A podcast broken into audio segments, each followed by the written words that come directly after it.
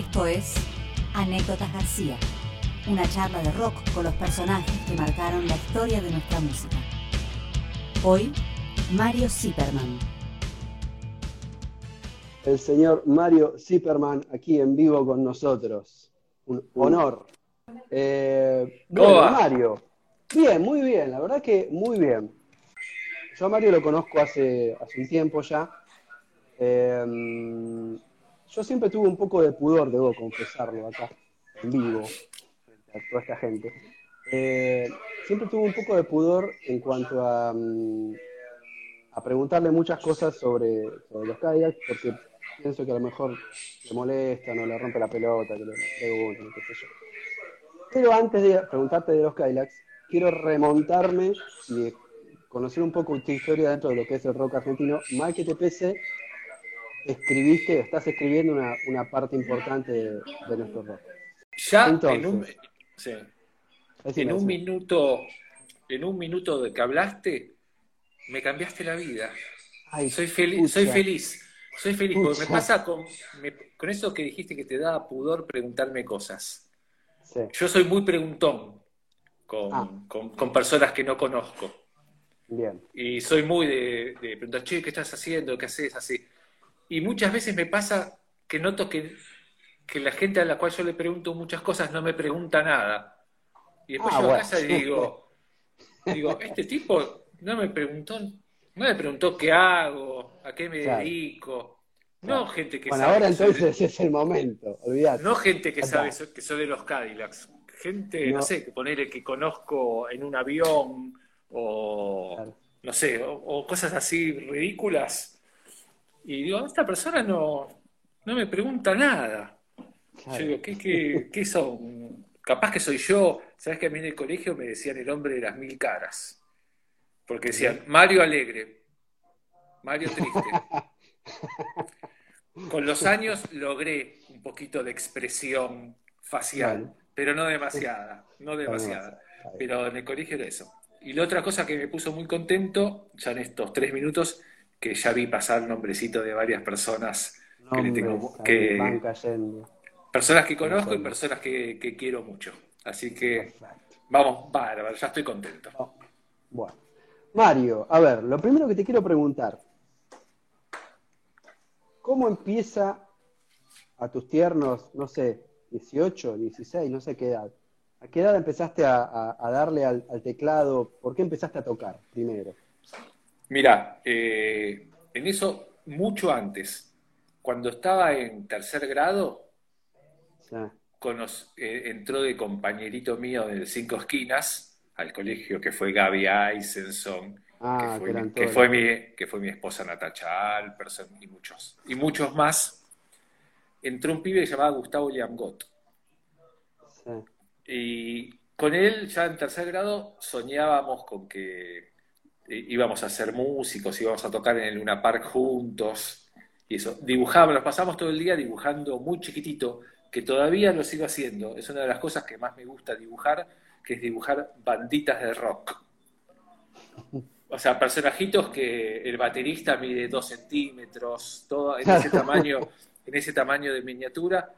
Y, creo que, que, los dibujo bien. bien. Creo que los dibujo muy bien. Y bueno, con, Gustavo soñábamos eso, hicimos nuestro primer grupo que se llamó el Dúo Imagen, que en un momento fue trío con Alejandro Eisenson, con el hermano de Gaby, que, tocaba la pandereta, y, soñábamos con eso. Después pasó un tiempo largo que, bueno, empecé a estudiar un poco piano con la profesora Rossi, que era la mamá del dentista de, de mis papás, y y eso. Y ya en el colegio secundario empezábamos a hacer algunas banditas muy precarias. Tuve un grupo llamado Los Polibananas, pero eh, tengo unos cassettes de los Polibananas. Mira. Y después, ¿esto, ¿Esto qué año? Y yo entré al secundario en el 77. Ah. Eh, malísimo lo mío. O sea, entré al Nacional Buenos Aires, intervenido por los militares, con un rector que era comisario, entré en el año 77 y terminé en el año de la Guerra de las Malvinas, en el 82. Al año siguiente asumió Alfonsín y el colegio fue una cosa divertida, genial, bárbara. Yo, o sea, suerte para la desgracia, como decía Pepe Biondi, entre, entre 77 y 82. está bien, pero agarraste la oleada de rock argentino, o sea, la, la onda, subiste a la ola en el momento justo también, eso es cierto. Sí, y... Porque yo unos años después ya no la agarré. No, yo de, chico vi muchos conciertos increíbles. Y ya que hablamos de Charlie García, te puedo contar después de la máquina de hacer pájaros en el Luna Park, al cual yo fui. Te, puedo contar detalles. Te todos un poco, me parece, acá. Y, vi muchos conciertos, y vi muchos conciertos de muy chiquitito. Vi mi primer concierto que vi de rock, que fue alucinante, fue Joe Cocker en el año 74 o 75. Después de rock nacional, lo primero que vi fue Vivencia, en el Coliseo, que fue el primer concierto que produjo Greenbank. Eso lo escuché en una nota que él hizo. Y después vi mucho. Crucis, que sigue siendo una de mis bandas favoritas. Eh, bueno, vi mucho, vi mucho Papos Blues con, uh, con Alejandro Medina en bajo, Papo, un baterista que se llamaba Darío, que después se fue a vivir a España, y algunas veces Botafogo de invitado. Y, mucho, vi mucho rock nacional. Eh, así que bueno, después si querés te cuento, te hago un relato del concierto de la máquina de hacer pájaros porque me lo acuerdo perfecto. ¿El del Luna, el de la, el del Luna fuiste? Fui uno del Luna Park, que al principio, o sea, antes de la máquina de hacer pájaros, tocó Giovanni los de grupo, Claro, que era, ese era un tema medio de rock and roll, que ah. era Charlie con unas calzas muy apretadas y muy, muy así finitas. Tocaron como un rock and roll, así, un solo tema. Sí, tocaron, eh, en esa época tocaban ellas bailarinas. Puede ser, tanto no me acuerdo. Después se apaga... que después Charlie lo terminó grabando en un disco Se apagan las luces y sale Carlos Cutaya con un candelabro. A Carlos Cutaya le decían, como, no me acuerdo si el monje, tenía como una apodo así, porque era un tipo serio, un tipo que venía más de la música clásica. Entonces, se apagan las luces, sale Cutaya con un candelabro y empieza a tocar el órgano, una cosa así bastante sinfónica, y no me acuerdo, pero probablemente hayan enganchado con Bubulina, que tenía una entrada así un poco como hecha con el Absolina y por ese estilo. Así que no, yo, yo seguí bastante a Charlie en esa época. El Conde, ahí me aclara alguien que el Conde le decían a Cutaya. Ahí está. Después a Cutaya lo conocí en la época de los encargados, cuando grabó ese disco, que es un hito para los coleccionistas de vinilos. Hoy, estaba, hoy estaba leyendo, hoy o ayer, leí algo orquesta. de Orquesta. Ese disco debería escucharlo, no lo escuché nunca y siempre me hablaron muy bien de ese disco. Debería bueno, Orquesta, sí, vamos a hacer hoy una charla así donde vamos a demostrar toda nuestra sapiencia de rock nacional. Sí, y de edad lo grabó Melero y Cutaya en un estudio de ocho canales que creo que después fue la escuelita, el estudio de, de, Lebón, que estaba ahí en Yatay y Corrientes, por ahí, fue uno de esos estudios. Está grabado en ocho canales y a, Cutaya, que es un virtuoso y un músico increíble, lo sedujo mucho de Melero, justamente lo contrario, que con pocos recursos eh, técnicos y musicales lograba lograba lo que lograba. Lograba lo que lograba. Yo tengo el disco anterior de que es el de la, Ciudad de Tonos Lejanos. No me acuerdo la tapa de eso. Que tiene, tiene el último tema es eh, el tema de Eric Satie, la, la número uno. Es muy lindo, eh, pero es un disco instrumental de teclados muy melódico.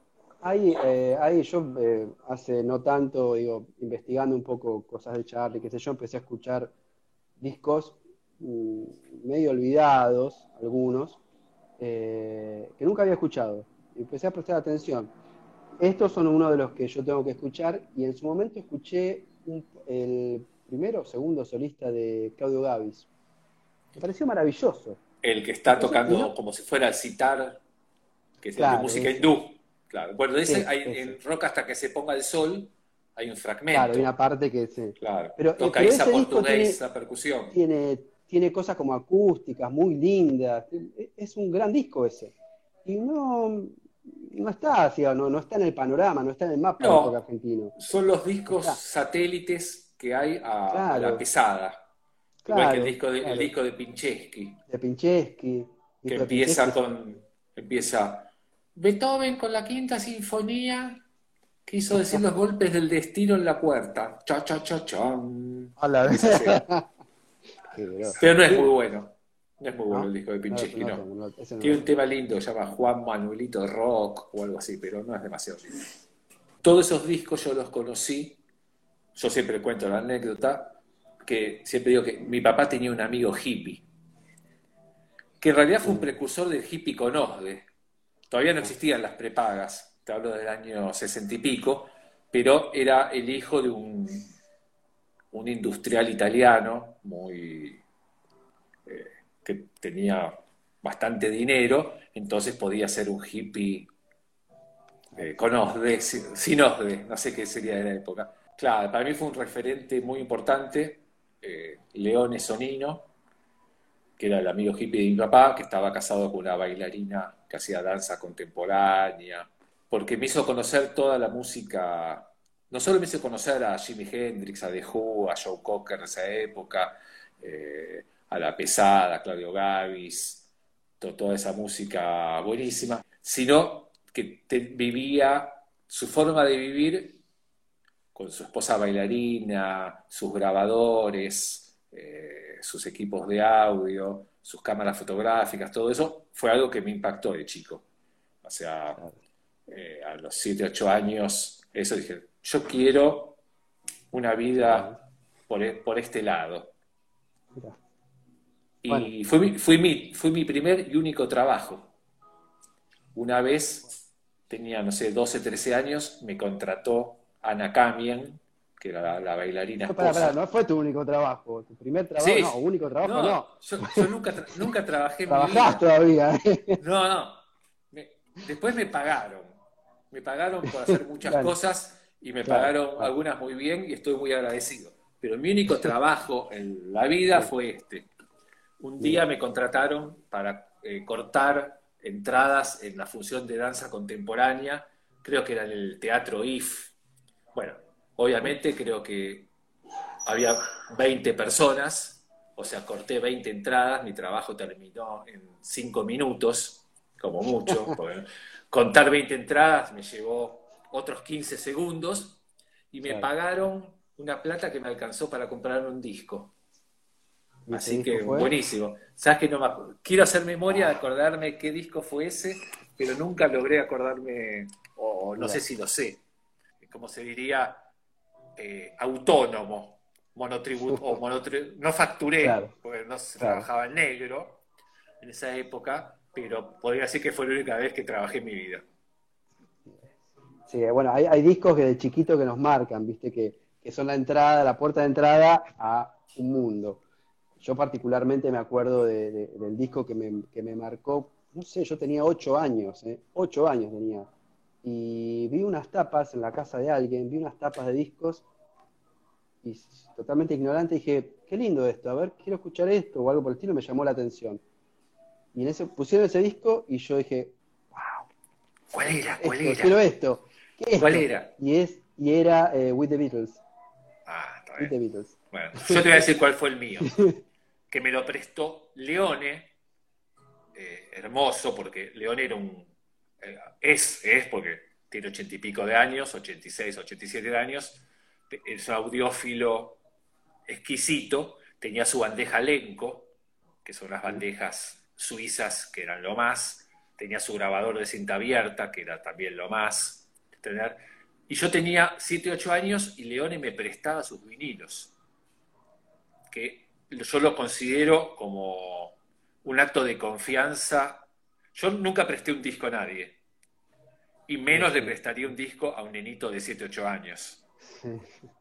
Es un acto de confianza y de amor muy grande. Y yo, Leone me prestaba y me prestó Tommy de The Who. Me lo copié en un cassette, se lo devolví y me lo estudié. Creo que te puedo recitar las letras como alguna otra persona. Creo que te podría recitar Tommy las letras de punta a punta como vos podés recitar capaz eh, el preámbulo de la Constitución. Como, Alfonsín podía recitar. así te puedo recitar la letra de Tommy. Eh, Mario es el, es el, por lo menos que yo conozca, es el único fan acérrimo de los Who. O sea, no conozco otro fan de los Who en Argentina. Mario es el referente para mí. De no, tengo dos. Tengo uno que conocí por internet, eh, que es un cirujano plástico y gran músico, yo el otro día le dije que largue, largue las tetas de plástico y se dedica a la música, pues es un genio con la música. Eh, Ángela Piani, que es fanático de The Who y le gusta hacer covers de The Who, muy bueno. Y después Carlos Molina, que es un otro audiófilo buenísimo que te recomiendo que sigas. Tenía unos videos que se llamaba Gato Salvaje en YouTube. Ah, sí, sí. Gato Salvaje es el coleccionista más grande de videos del beat argentino, todo lo que sea Shakers. Sí, grosso, grosso, grosso, eh, sí. El beat es... bueno, y tiene unos discos increíbles y, colecciona, y es un gran fanático de The también. No mucho más, porque cuando vinieron a tocar acá, cuando vinieron a tocar acá antes de Guns N' Roses, eh, los fanáticos éramos los de abajo un cuartito no mucho más. Es que no, es una banda que haya pegado particularmente en Argentina. No, y eh, afuera, casi te diría que The Who está arriba de los Stones, sobre todo en Estados Unidos. En Estados Unidos, si vos a un tipo le decís cuáles son las bandas más grandes, te dice los Beatles, The Who, y después te podría decir los Stones. Acá en Argentina, casi te diría que... No, no tuvieron difusión, no, sé, no, no, Es más, hubo una fallida avenida a Vélez, claro. 10 años, que yo llegué a comprar la entrada. Creo que fue uno de los únicos papas fritas que compró la entrada. Pero la tuve. Mario, vamos a entrar en tema histórico. Quiero saber, para los que no conocen o que, nos ven, eh, Mario antes de, de tener la historia con los Kylax, hubo otra historia que fue, eh, Mario fue integrante fundacional de una banda, de la primera banda tecno argentina, que fueron los encargados. Contame cómo fue eso, cómo, cómo, te uniste a esa banda, cómo conociste a Melero, cómo, qué pasó. Mira, eh, a mí en, mi vida musical me pasaron muchas cosas. Eh, yo, soy cero mágico, o sea, creo que creo en, cosas sobrenaturales, en casi nada o, nada. Pero siempre me, pasaron cosas así bastante mágicas de coincidencias. Mi compañerito del secundario del primer año, Hugo Feugelman, que es un, bueno, fue el tecladista de los encargados antes ah, y después que yo. Un músico increíble, o sea, estudiante del conservatorio, cero mágico, sí. Eh, mira, era, te cuento, o sea, por ejemplo, dormía debajo del piano Hugo Feugelman. Claro, o sea, tenía, en la habitación tenía una habitación tamaño, habitación normal, el piano de cola y el equipo de música. Y no había lugar ya para la cama. Entonces dormía en un colchón debajo del piano. una, bestia, una bestia tocando, un animal. Pero bueno, volviendo y tiene que ver con mi etapa de colegio secundario en la época de los milicos. Lo sortean a la colimba, él era un poquito más grande que yo, no sé por qué, misterio, y entra en la marina, que la marina eran como dos años en esa época. Entonces, me recomienda a mí como para que lo suplante en los encargados mientras él hace los dos años de colimba. Lo, mandan como Los encargados ya estaban formados. Los encargados existían. Existieron primero bajo el nombre, creo que de David Vincent. Divino, re buen nombre para sí, a Velero. Sí, sí, sí. Eh, muy para entendidos. Y creo que otro nombrecito más también tuvieron. Era el de, para, eh, de Vincent era el de los, ¿cómo se llama la serie? Ah, los invasores. Los invasores, invasores. Todo comenzó en una noche oscura, en una carretera, un hombre cansado, David Vincent, arquitecto. Bueno, eh, hubo unas formaciones, en las primeras demos de los encargados, antes que esté yo, los grabaron Melero, Hugo Feugelman, un ah. guitarrista que se llama Eduardo Galimani, que vive en Alemania, y tuvo mucha participación, una persona que era un genio divino, que lamentablemente no lo vas a poder eh, eh, entrevistar porque murió hace dos años, que era Ecuarguedes que él te podría haber contado muchas cosas de Charlie, muchas anécdotas, porque Eco fue el primer, el primer tipo que supo arreglar teclados y esas cosas acá en Argentina. Cuando se te rompía un instrumento, ibas a lo de Ecuar y te lo arreglaba, que vivía muy cerca de tu barrio, en la calle Franklin, ah, y, ahí, a dos cuadras del parque, tenía su taller. En, ese, mismo lugar ensayaron los Cadillacs, León Gieco, eres un lugar bastante mítico del rock nacional, ya que a vos te gustan esos detalles. Eco Arguedes eh, sabía mucho, incluso, ¿sabes qué, hizo? Fue eh, Ambrosetti, me aclaran, exacto. Eh, fue el que les diseñó toda la amplificación a los instrumentos de Lelutier. Ah. Todos esos instrumentos extraños.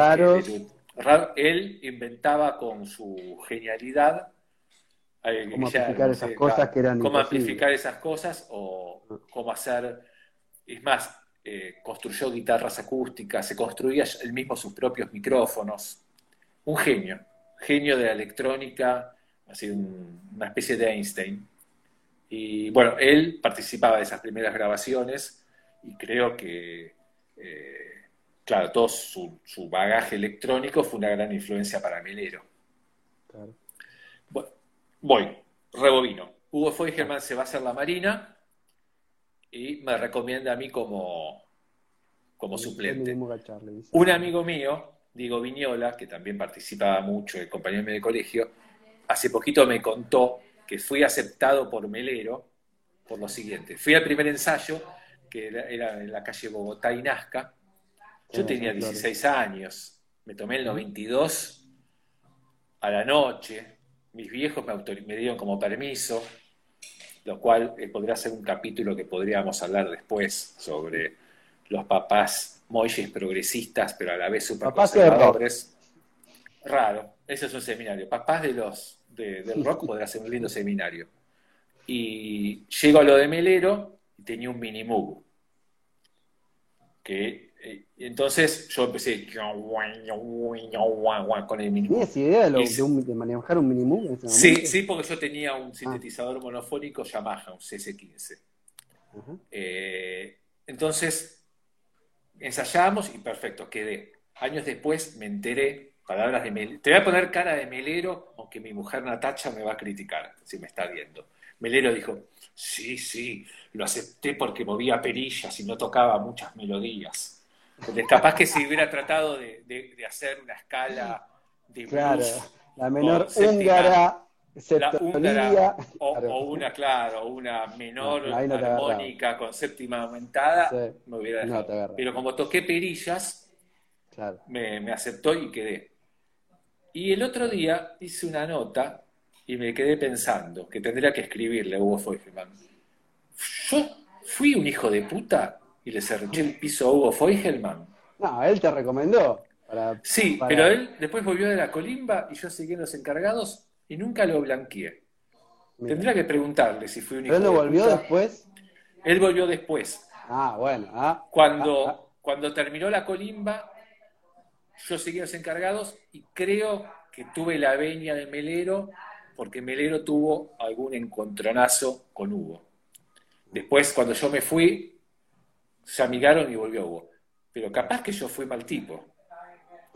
Mal bicho. Capaz fui mal bicho. Igual, años después me encontré con Hugo y siempre tuve muy buena relación, así que creo que no lo sintió. Pero algún día le voy a escribir y le voy a preguntar. Total, ya prescribió todo tipo de. Escúchame, vos, vos, este, vos en, en, los encargados, vos no llegaste a grabar el disco porque vos estabas, estuviste desde el 82 hasta el 84. Yo grabé tres discos que no salieron. Que no salieron, exacto. Pero yo recuerdo año 83, ahora me vas a contar el barrock, porque el barrock es maravilloso. Pero bueno, yo me acuerdo, yo iba al colegio, Alejandro Volta, ahí en el centro, y eh, a, una cuadra de blues, a mitad de que, blues cerró a todo esto, eh, la casa de música. A media cuadra había una disquería, año 83, no te miento, 83, 84 como mucho. Y me acuerdo de estar revisando discos y, y sonando los encargados, y estaba sonando el simple, lo que era la balsa, y sé que, sé que estamos bailando. Creo que estamos bailando, sí. Creo que estamos Ese simple yo. Claro. Yo me acuerdo, me acuerdo mucho de ese, de ese tema, porque años después lo escuché en el primer disco de Los Encargados, pero yo dije, este tema ya lo conozco. Esto no es de, yo lo conozco de antes. Ahí llegaste a tocar en ese simple. ¿Ese fue tu debut discográfico? Sí, ese simple en realidad es un simple que nunca salió a la venta, era un simple de promoción de un disco que nunca se editó. Que nunca se editó. Eh, el tema es así. Hubo un primer disco que se grabó en el, sala de ensayo estudio de Melero, que fue un disco que quiso producir Caito Fernández, que era la mano derecha de Greenbank. A él le encantaba los encargados y dijo, graben un disco que yo lo convenzo a Greenbank que, lo edite por DG. Hicimos un primer disco, pero no lo convenció a Greenbank de que lo edite por DG. Y quedó olvidado.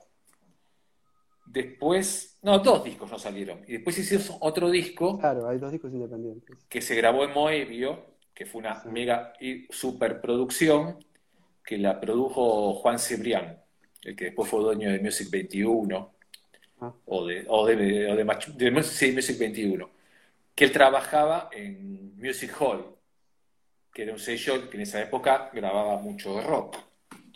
Entonces, la idea de Juan era grabar el disco de los encargados, bancarlo él y después venderlo a alguna compañía discográfica. Pero estamos ya en los años 80 y no todas las cosas se hacen de una manera demasiado lógica. En el disco de los encargados gastamos una fortuna tan grande que obviamente ninguna compañía estaba dispuesto a pagar esa fortuna. Por una banda desconocida. Por una banda desconocida. Ahí tengo una anécdota que para mí es la mejor.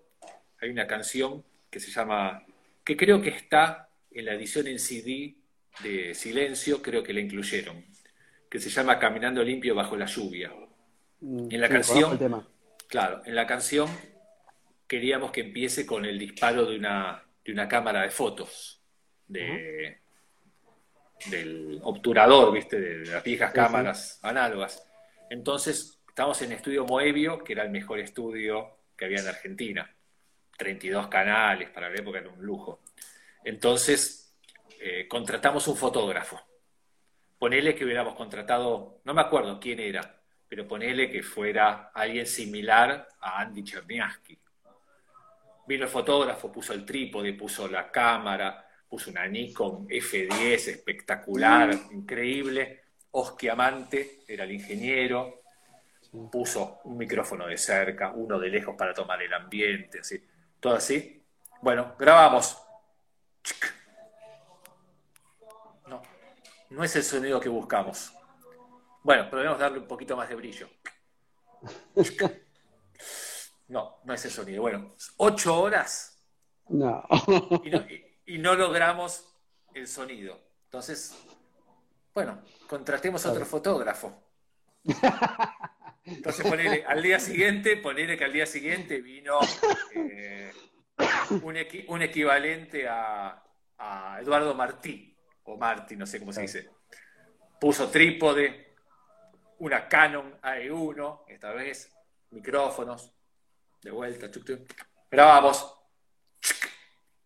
Sí, este era el sonido que este, buscaba. Era esto, así fue todo, todo el disco. Otra vez alquilamos unas campanas tubulares yo era el único que tenía auto. Fui a buscar las campanas tubulares al depósito de la Orquesta Sinfónica de Calamuchita. Me traje las campanas tubulares, las armamos, microfoneamos, todo. Todo perfecto. Y las baquetas, ah, no traje ninguna baqueta para tocarlas.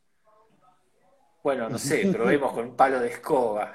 Claro, algo. Probamos un rato, no sonaba nada. Aparte había que saber tocarlas. No era tocar solamente la nota.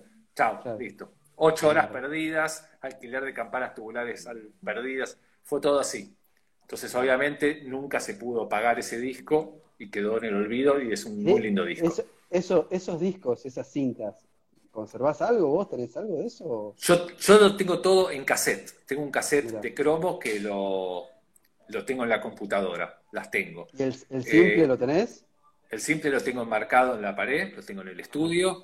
Las cintas originales, capaz las tengan en Moebio porque nunca, nunca se pagaron, o sea que nunca se entregaron. Probablemente Carlos Piris, que era el dueño de Moebio, las, siga teniendo, o no, no sé. Hubo tantas cosas que desaparecieron que. Contame, contame qué pasó, cómo fue el tema de los encargados con, con Barrock. Para el que no sepa, eh, los encargados, o sea, Ripoll te puso, los puso a ustedes en la misma fecha que tocaba Riff. ¿Es así? Sí, nos puso. Eh, igual era toda una deformidad, porque antes nos puso antes del Riff, en la misma fecha. Anda, soporte pero, Riff. Igual te voy a contar un par de historias, que ni mi mujer la sabe. Capaz que me deja hoy a la noche. Eh, y antes de los encargados tocaba un solista que se llamaba Pablo Conte, o Conde, que era una especie, Conde, una especie de Piero. Tampoco daba, o sea, era toda una, una, mezcla rarísima. Y en esa época, aún hoy tampoco se podría hacer tan así. Bueno, Lola Palusa es un poco así. Pero hay otra apertura mental. Pero hay otra apertura mental. En esa época era inadmisible. Yo había visto a Virus en su debut en el Festival Prima Rock en Ezeiza y también los llenaron de naranjazos y de piedras, los mataron. Y, era Virus, ya habían editado Wadu Wadu. Nosotros no teníamos ni un disco con los encargados. Bueno, la cosa que para el evento de los encargados nos diseñamos unos hermosos trajes como de pilotos de helicóptero blancos, con unos cierres así cruzados, muy fashion, que los diseñó el novio de Jean-François Casanova, el de caviar, ¿no? O de los bottom tabs, no, de caviar. De caviar. De caviar. Bueno, la cosa que el novio se llamaba Michel y era un gay que, en esa época era un puto, no era un gay. Sí, sí, sí. Eh, muy alto con los pantaloncitos shorts tipo los de futbolistas del Mundial 78. Claro, un, también un Mercury de la época de claro, claro. pantaloncitos blancos. Que, vivía en la lomita esa, viste, de Copérnico, que es la cera y Agüero, esa zona recheta de, Buenos Aires. Bueno, la cosa que Michelle se enamoró de mí. A la mierda. Que yo era un, era un niño de, de 17 años. Claro, carne fresca. No estaba para enamorarme de Michelle. No tenía ningún. Y la cosa que eh, fui el primer día, me tomó las medidas y le gusté mm. mucho. Y después... ¿Todas las medidas te tomó? No, todas no, pero las suficientes como para que después lo llamara a Melero todo el tiempo pidiéndole mi teléfono porque le faltaba tomar alguna medida o porque necesitaba probar algo más de, del enterito. Y, y, nada, y tenía que ir yo solo a la casa de, de Michelle a que me tome las medidas y fue como una, fue una cosa muy dura para mi adolescencia. De momento, de momento. Un momento muy difícil, muy difícil. No, una cosa muy dura para mi adolescencia suena muy mal. Eh, fue, muy, fue muy difícil, nada, más que fue muy difícil. Un poco ambiguo, un poco ambiguo. Un poco ambiguo, no, sin ambigüedades. Bueno, las cosas que imagínate, con esos enteritos diseñados por Michelle, tuvimos blancos divinos, tuvimos que salir a tocar antes que Riff. Y la banda era eh, Melero, Luis Bonato y yo, en teclados y enteritos blancos. Una especie de Devo de la época. Claro, exacto, una especie de Devo. Y Ulises Butrón en guitarra. Ulises tenía la suerte que como tocaba guitarra, podía moverse por el escenario y podía eludir Evitarlos, claro. evitó, Ulises evitó muchos naranjazos y piedras. Aparte tenía un cable, en esa época había aparecido un cable marca Morley, que era fosforescente y que medía como 10 metros de largo. Era muy, largo. Bueno, tenía ese cable Morley que era lo más top de la New Wave Y con ese cable zafó bastante de los piedrazos. ¿Y a vos te dieron algún piedrazo? A mí me dieron más que nada naranjazos. A Luis Bonato, ah. que era el bajista, un piedrazo acá, que creo que ah, lo cosieron. o, ese fue el que, el, que utilizado. Sí, y muchos teclados, primero las piedras hacían sonar las teclas. Entonces eh, se escuchaba blan, blan, blan. Y un, un teclado muy lindo en un momento se fue para, como que se empezó a caer del escenario y Melero lo atajó cayéndose y obviamente se le rompió un par de teclas y eso. Ah, y eso no aparece nada en, la película, una lástima. No, no solo no aparece, sino que yo hace 3, 4 años, de casualidad por estas cosas de Facebook, apareció un fan de los Cadillacs que trabajaba en Ares. Ares, ¿no? Aries, Aries. Ah, es Aries, La productora, sí. Y le dije, che, ¿por qué no te vas a los, a los depósitos y buscas Claro, buscar lo, que hay esto, pues esto, hoy en día, imagínate, esto lo subís a, a, TikTok y es un éxito rotundo. No te haces rico, pero por lo menos tenés 48 likes. Algunos likes tenés. Y fue a averiguar y en un momento que mudaron la productora, así, quemaron y tiraron todo típica, la típica clásica, tirada de a, la, basura de, material de archivos. ah, eso, hoy en día sería un éxito total. Claro, claro. Después de, a ver, después de encargados, vos a los encargados estás hasta el 84. Ah, pará. 84, 85. Te, te, cuento una última cosita que es fundamental para la salud mental mía de ahí en adelante. A Barrock fueron mis papás y vieron como a su hijo lo cagaban a naranjazos. Y nunca más quisieron ir a verme. ¿Hasta? hasta nunca, nunca más fueron a un recital de los terminaste en el Madison Square Garden tocando. Nunca más fueron. Y creo que eso fue muy bueno porque no hay nada peor que te vayan a ver tus papás a un recital. Es lo menos rockero y lo que tiene menos glamour en el universo. Puede ser. y te cuento una anécdota de Hugo Feugelman del debut de Los Encargados que yo fui de público en el Teatro Florida, uno que estaba enfrente de Promúsica, un teatro re lindo, chiquitito, fue el debut de los encargados, que eran así como una banda tecno, todo, todo muy copado. Termina el primer tema y se escucha a la mamá de Hugo Feugelman, ¡Huguito, estás precioso! ya, ya está. Nunca vas a ser Durán Durán. Nunca, nunca vas a ser claro. Ya está. Quedás ahí. Así que gracias al, show de Barrock, mis papás nunca fueron a ver a los Cadillacs, lo cual fue un, alivio para mi psiquis muy grande. Claro, hermoso. Escuchame, vos en, los encargados, ¿llegaste a tocar dentro del circuito que se, que sabía que se formaba en esa época o, o no, no había ese circuito, no existía el Cero, el Einstein, ese tipo de cosas. Mira, eh, los encargados, es, mi participación en los encargados es todavía durante la época de los militares, antes de, antes de Malvinas.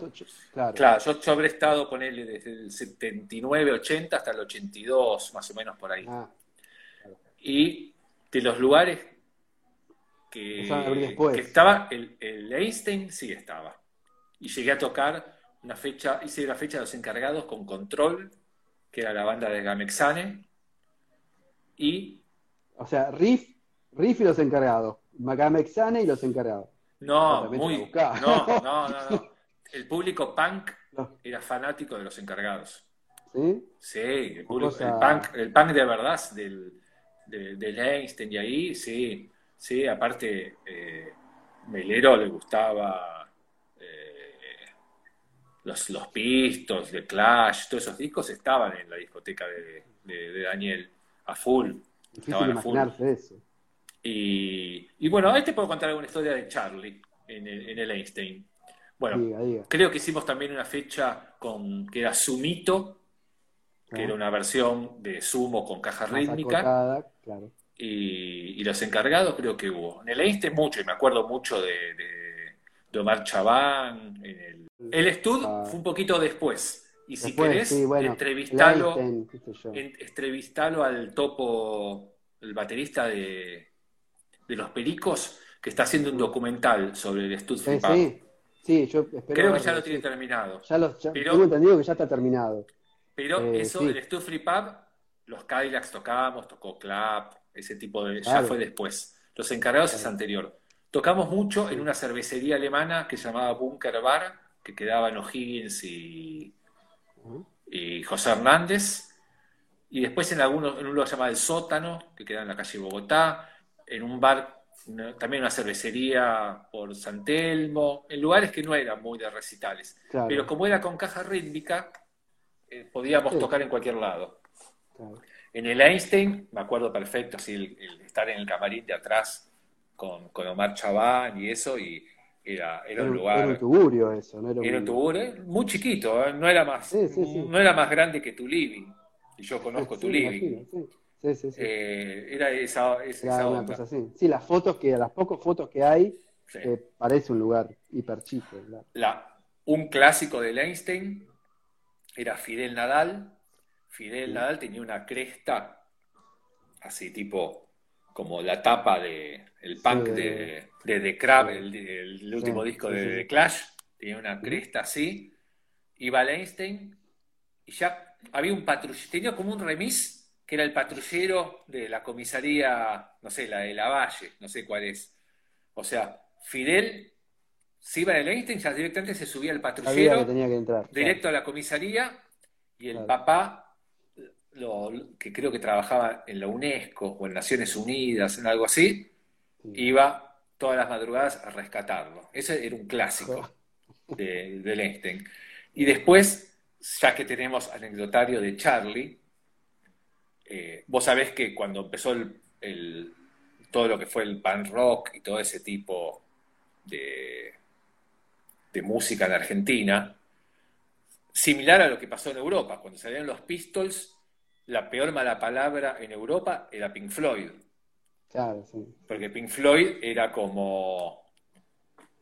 Sí, era el establishment. Era el establishment del grupo gigante, los, dinosaurios del rock. Los dinosaurios del rock. Claro, sí, Entonces, cuando salió el, el punk acá, las primeras bandas en Argentina, los que tomaron el papel de Pink Floyd fue Charlie García. Charlie, claro, Cerú y Spinetta. Cerú y eso.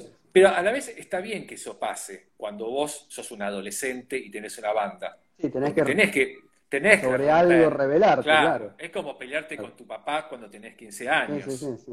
O sea, tiene que pasar. A, los 40, 50. A los 40 te das cuenta que, claro. que, te convertiste era, en eso. que era copado. Y, y Charlie quería un poquito pertenecer a ese mundo.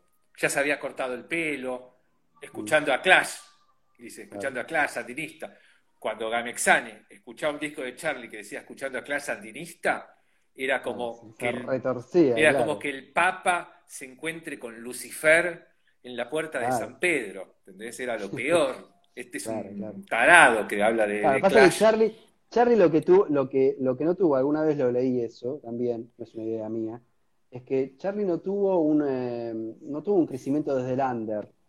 Charlie, eh, sea, no tuvo, en esa época había muy poco Porque no había, ni, no había ni under. Pero Charlie, digo, no estuvo en la cueva, no estuvo en, en, no curtió la perla, digo, esas cosas no pasaron. Hizo algunos recitales y de repente la pegó. O sea, la pegó. Sí, sí, sí. Entonces no, tuvo la oportunidad de ser under, de ser este, viste. nunca, nunca fue eso ser under en la época de Manal y eso era, era el gobierno de Onganía. Era el ah, gobierno de Onganía. Claro, claro casi, casi, te digo que era peor que en la época del proceso. Porque. cabeza a cabeza. O cabeza a cabeza, sí, la verdad que estoy haciendo una competencia muy difícil de. muy difícil de perder. Pero en la época de Onganía estaba el estigma todavía mucho peor pelilargo, pelilargo puto. Pum, comisaría, te cortaban el pelo a la, fuerza. Sí, sí, sí. Eh, o sea, de seccional, decía Cantilo. De, verdad, de la época de, de Manal, de Almendra, de esos, ser músico había que tener huevos de verdad. te la jugabas de verdad. Y, y algunos años de proceso también, también, obviamente. Pero bueno, ya en esta época Así todo dentro del rock argentino, extrañamente, contrariamente al folclore o a muchos otros géneros, el rock Pocos desaparecidos. No hay, desaparecidos. No hay desaparecidos. eso es eh, Eh, eso es notorio. Bueno, muchos se exilaron. Muchos Fusilaron, sí. supieron irse a tiempo, antes de desaparecerse. Exacto. Eh, pero es verdad, hay menos, hay menos. Capaz, porque estos eran tan retrógrados que no entendían ni las No letras. entendían, no entendían. no. Capaz que puede ser por eso. Son putitos que tocan y Claro. Sí, rebeldones y no joden. Sí, Más que eso claro. no joden. digamos. Puede ser, no sé. Eh, La verdad que no, no es difícil meterse en la mente de esas personas como para entenderlo. No sé, no Pero bueno. tampoco. Vuelvo a recapitular. Charlie quería pertenecer un poquito a los raros peinados nuevos. Claro. Entonces iba cada tanto a Einstein. Yo no me acuerdo si fue Fidel o Gamexane. No lo estoy, no, no estoy diciendo que fue un capo. Vamos, convengamos, porque ya estoy grande y me parece muy desagradable la actitud, pero bueno, te lo voy a contar porque estamos en el anecdotario de Charlie.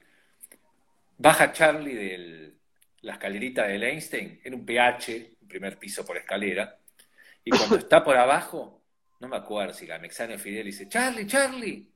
Charlie levanta la cabeza así y le cae un escupitajo en la cara Mm, de esos que sí.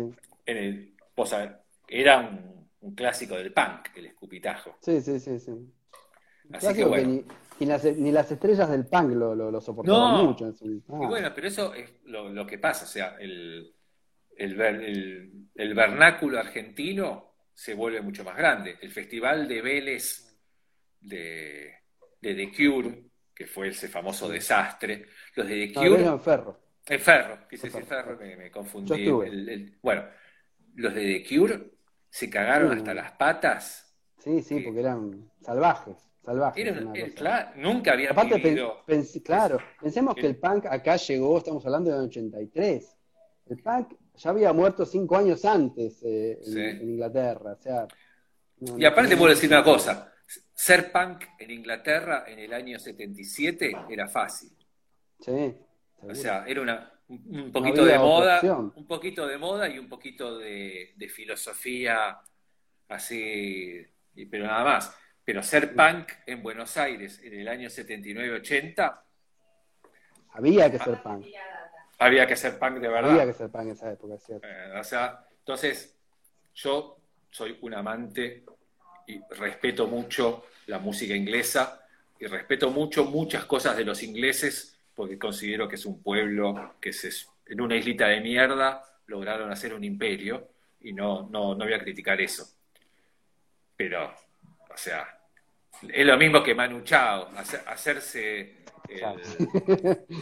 el, el, el after latino en París es mucho más fácil que hacerse el after latino en una favela en Río. Es como el latino, el latino de, de Capusotto, ¿viste? Claro, claro. Claro. sí. Es así. Eh, Escúchame, bueno. bueno, bueno, salgamos- porque no, no avanzamos más, sino.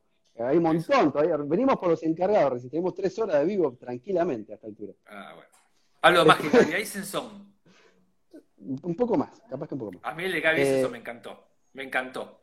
Sí, Fue una el, copada, Gaby. fue, el pri- fue el primero que vi tuyo. Aparte, la conozco de, de, de nenita. O sea que Claro, me- sí, tengo- al colegio. De- del colegio. Estuvo genial y tiene unas anécdotas muy difíciles de superar. No sé, vamos a Muy ver, difícil de a superar. No, no, no. No la supero ni, en- ni a palos. Ni a palos. Escúchame, después de los encargados, ¿cómo es que allá año 84, ¿cuándo se forman los Cadillacs? ¿Cómo es que te unís a los Cadillacs? Yo, mira, ¿Te unís? No, ¿cómo se forma? Porque vos no ¿Cómo- te unís, cómo lo formás. en lo único que soy malo es con las fechas. Te puedo, tengo una memoria. 84. Puede 84. ser, el año te lo dejo a vos que lo, que lo investigues. El tema es así. Yo tocaba con. El año que yo hice la colimba, que fue el año siguiente de Malvinas, o sea, 83, ahí tengo una referencia, perfecto.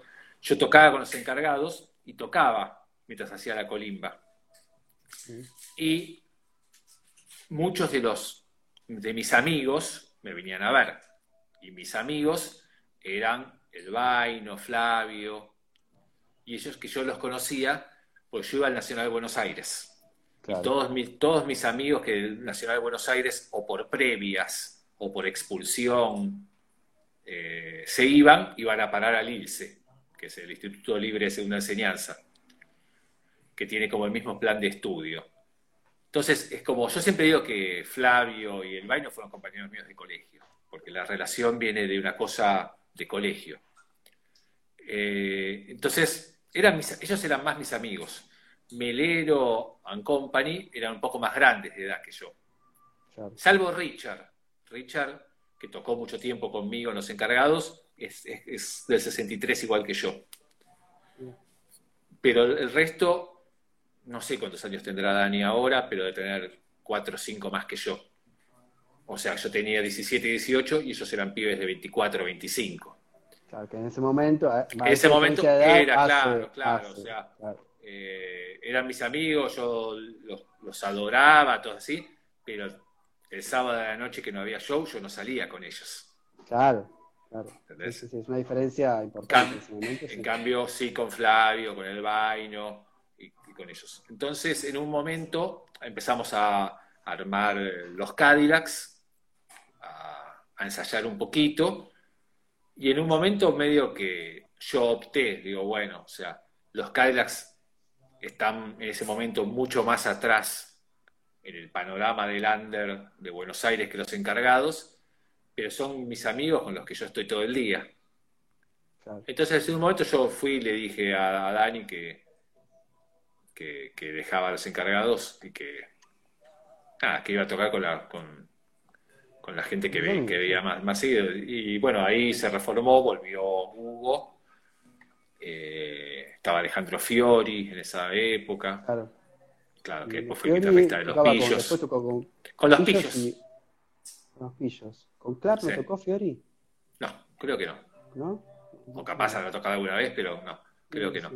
Y, tocaba en un grupo antes que se llamaba Los, eh, Los Móviles, que era un grupo de San Fernando de música tecno, que estaba Jorge Aro, que también tocó los encargados, Alejandro Fiori y otro pie más que se llamaba Sergio no sé cuánto, que ahora es policía en, un, en Utah, en Estados Unidos. Ah, bueno, Así, en uno de esos lugares raros, así, viste, policía sureño. Una cosa así rara. Claro. Eh, y bueno, entonces ahí formamos los Cadillacs. Ahí los, Cadillacs, bueno, primero no eran los Cadillacs. no me acuerdo ahora. bueno, por acá no éramos los Cadillacs 57. Y ahí estaba, ya estaba, Gabriel ya estaba, eh, Vicentico. Sí, Vicentico habrá entrado tres semanas, tres semanas después de que hiciéramos los primeros ensayos, que éramos Flavio, el Vaino o Aníbal y un baterista que se llama Carlos Clepe que ahora es el tecladista de The End, una de esas bandas que hacen covers de Pink Floyd. Sí, sí, sí. Eh, y yo. Y ahí entró Vicentico, Gabriel, a mí no me sale decirle Vicentico. Entró Gaby. Faltan, faltan minuto y medio para que se corte. Uh. Ahora, eh, no, empezamos con los encargados. Con a mí me preguntas qué mira, los, los dibujitos animados fue un, un nombre que en un momento se barajó. ¿Por qué? Porque en la revista Perfil o una revista, no, Perfil no existía, salió una cosa sobre las pintadas en San Isidro de los Cadillacs y nos relacionaban con unos grupos nazis. Había pintadas de patotas y decían que los Cadillacs eran una patota. Entonces en un momento dijimos, uy, nos deprimimos y dijimos, cambiemos el nombre a los Cadillacs. Y se barajó los dibujitos animados o los Por suerte, capaz que no, claro. Por suerte volvimos a los Cadillacs, porque yo tengo una premisa. Para saber si el nombre de un grupo está bueno, tenés que pensar. Viste que todos los músicos, yo cuando fui joven me pasó, quieren ir a las discotecas y no pagar y tomar gratis. Entonces tenés que ir a la puerta y decirle al tipo de seguridad, hola, somos de los Cadillacs, ¿podemos pasar? Y te deja pasar gratis. Sonaba mejor. Ahora, por ejemplo, los enanitos verdes. Hola, somos de los enanitos verdes. ¿Podemos no, pasar? No, sabés, no, que no. sale volando. Eh, entonces, ese, vos tenés que analizar el nombre del grupo que le vas a poner pensando eso. Imagínate que tenés que entrar gratis a algún lugar y tenés que nombrar. O sea, Kaila 57 estaba bien porque en el principio nosotros tocábamos más estilo rockabilly, un estilo más americano, tipo, eh, estábamos muy fanatizados con, con un videito que habíamos visto de Stray Cats, de un tema que era como en un callejón. Eh, el tema más conocido, ese que tiene como la base tipo de nada sirve. Buenísimo. Brian Setter, capo total, ¿te gusta? Sí, sí. Bueno, eh, estamos muy copados con eso. Entonces Cadillac 57 tenía que ver con el estilo americano, 57, el gran año de los autos esos americanos gigantes, Cadillac, super lujo, discoteca gratis, bebida, champán, todo bien.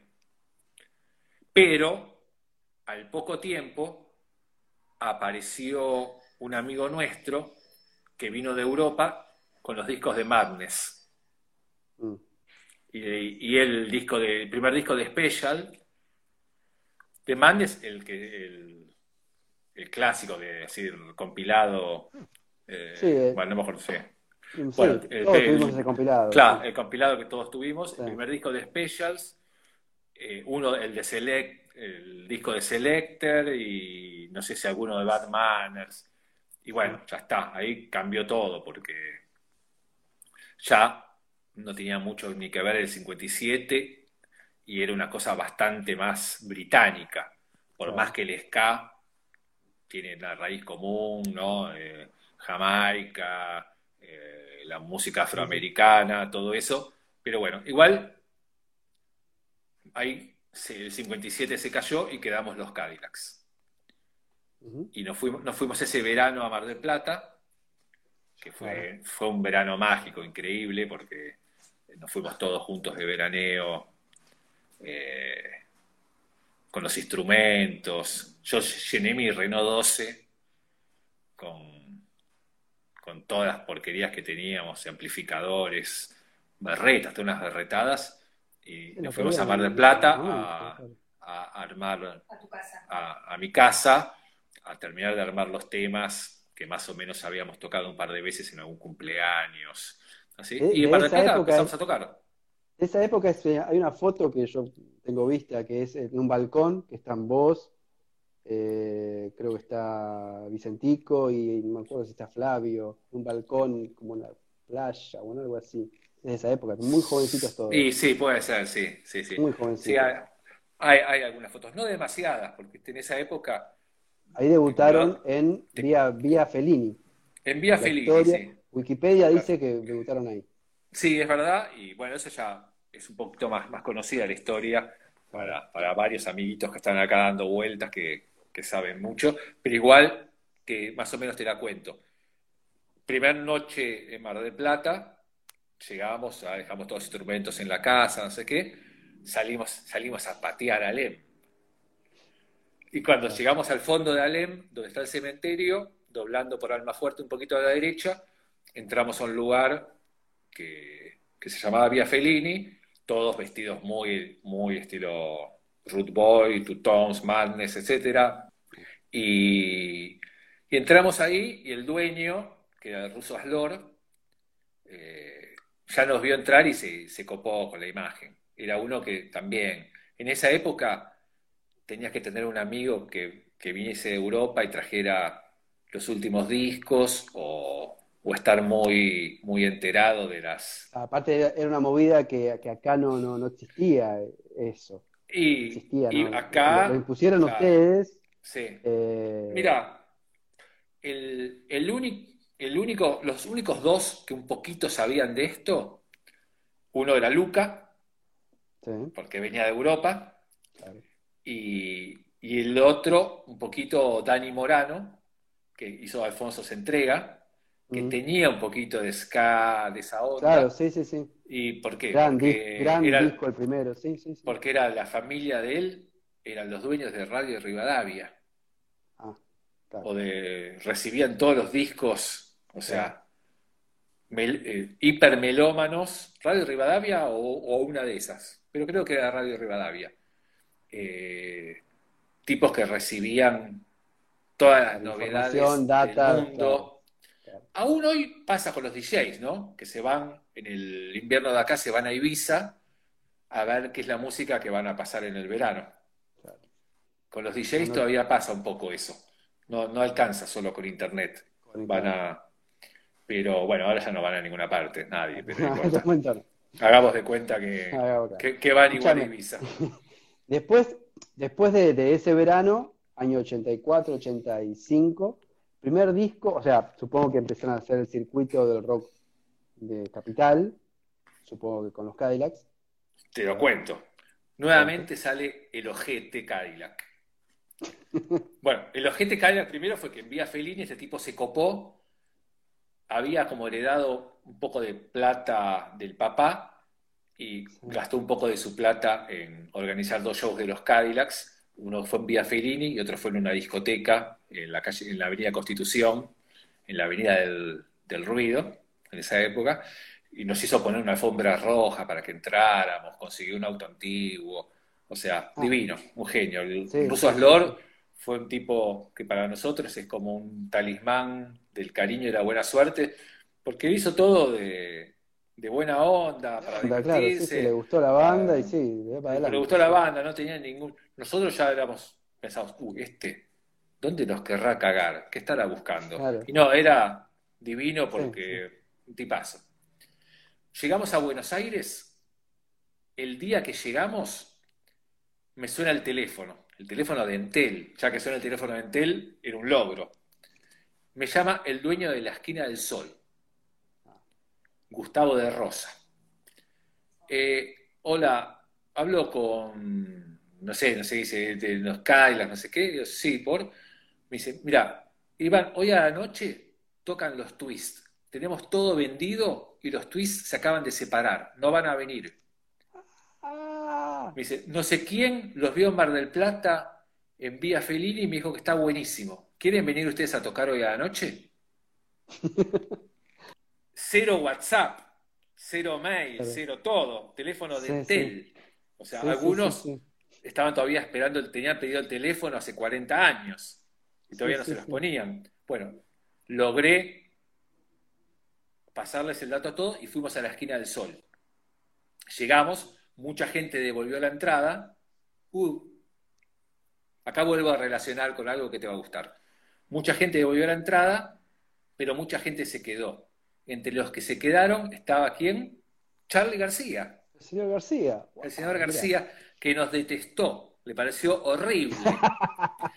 Pero tiene, tiene razón, Charlie tiene razón, porque por ejemplo el bajo de Flavio tenía una cuerda completamente desafinada y estaba tan sobreexcitado que nunca jamás se dio cuenta. Jamás se dio cuenta, claro. Yo tengo la grabación de ese concierto. Uh. Va, concierto, concierto le queda grande. de, esa cosa, tengo la grabación mm. y sí, o sea, hoy diría Charlie García tiene razón. Tenía razón, claro. Lo dio. Pero lo lindo es que ahí conocimos a otra persona muy copada, que tiene mucho que ver con los Cadillacs, que es Ton Lupo. Ah, Ton Lupo había venido a cubrir con el programa de él, no me acuerdo qué radio era, pero Submarino Amarillo estaba en una radio, era un programa que estaba en el mainstream. Sí, vino a ver y se recopó. Él no escuchaba que el bajo estaba desafinado y le pareció alucinante la banda y nos dio siempre como un montón de. Porque aparte, eh, en esa época, la esquina del sol, la esquina del era el lugar top. Era el lugar, era el lugar. Ahí tocaba un viernes suéter, el sábado los abuelos. Yo fui a la presentación del primer disco de Soda. El primer, no fue la presentación del disco, porque esa fue, según me dijo mi amigo Fernando Harach, que, sé que está por ahí, fue en un Pampernick. En un Pamper, claro. Pero la primera, el primer show que hicieron, una vez que salió el disco profesional de Soda, fue en la esquina del Sol, que estaba llenísimo, a full. Ojete Cadillac, debutamos en Buenos Aires al día siguiente que habíamos llegado de Mar del Plata, en la esquina del Sol, que era el lugar top. Y, Reemplazando los twists, que en ese momento los twists eran, habían pegado había empezado la democracia, había ya pegado los abuelos de la nada. Que te puedo contar una historia buenísima. Cuando hice la colimba, hice la colimba, los 14 meses de colimba que hice, los hice con Adrián Jansón, con el cantante de Los Pillos. Ah, mira. Que Los Pillos es una de las bandas, Sí, eh, las bandas af- after punk más, under, que nunca, nunca, esas más bandas que... under. sí, hoy un vinilo de Los Pillos, si tenés un vinilo Sí, de Los cotilla. Pillos, sos un capo total. cotilla. Hice toda la colimba con él y hacíamos la guardia a la noche en la contaduría del ejército y poníamos en un grabadorcito, poníamos el disco de los abuelos y hacíamos unas coreografías con los, con los fals, con los fusiles, como así, como unos momentos así con los fusiles, que por suerte nunca nos vio el sargento de guardia, porque si no terminábamos muy mal. Claro. Ahí alguien me hablaba de los helicópteros. Los helicópteros fue una Sí. banda. Ah, También, bueno, eso, hoy, una de las cosas que más me lamento en la vida, en mi vida, que como buen judío me lamento de muchas cosas, claro, pero no, una de las que más me lamento es que no fui y estuve invitado a la, presenta- a la presentación del disco de los helicópteros en el Palacio Sanssouci. Mira, música pop, eso, el primero, música pep, claro. Claro. Eso, Radio lo- Venus, claro, lo eso lo organizó Rodríguez Ares, Mm, que era el- es el fanático número uno de Elvis Presley acá en la Argentina, coleccionista, un genio divino, que fue el productor, fue el- uno de los productores más osados del rock nacional, que produjo a los grupos que más pegaron, pero todos se le fueron, que fue Soda, Virus y una bueno, los especie Kai- de, ¿cómo se llama? El, pro- el- el productor este de Woody Allen, eh, una especie de ese personaje, no me sale. eh, Rodríguez Ares había heredado Todo Michelangelo. de Danny Rose, eso. Ah, no, de cine no sé tanto. Rodríguez Ares había heredado Michelangelo, el lugar de tango que, está enfrente, que estaba enfrente de lo que es ahora la trastienda, Claro, claro. donde se filmaron millones de películas de Olmedo, Porcel, todo Sí, sí, María Marta, sí. Y claro, heredó eso y dilapidó toda esa plata produciendo a, a Soda, a Virus. Pero después era tan buen tipo que todas las bandas se le iban a, a las empresas de los Garcas. Que te, que te decían, no, estás con este chante, con este boludo, así, y se le fueron Sí, todos. Sí, yo me acuerdo de Rodríguez Ares, me suena de la época de Soda, de de eso Bueno. El Rodríguez Aceras hizo los helicópteros, Mm. esa fiesta en el Palacio Sanssouci, que fue un hito de la modernidad argentina. Hizo el primer show de, en obras de Virus, del segundo disco, que hizo algo que ahora en la cuarentena todos hacen, quieren hacer, que es poner eh, público de cartón. En la, en la, en la platea que quedaba detrás del escenario de obras, en vez de taparla con cortinas, la llenó de muñecos. Mira, O sea, una fortuna gastó en eso.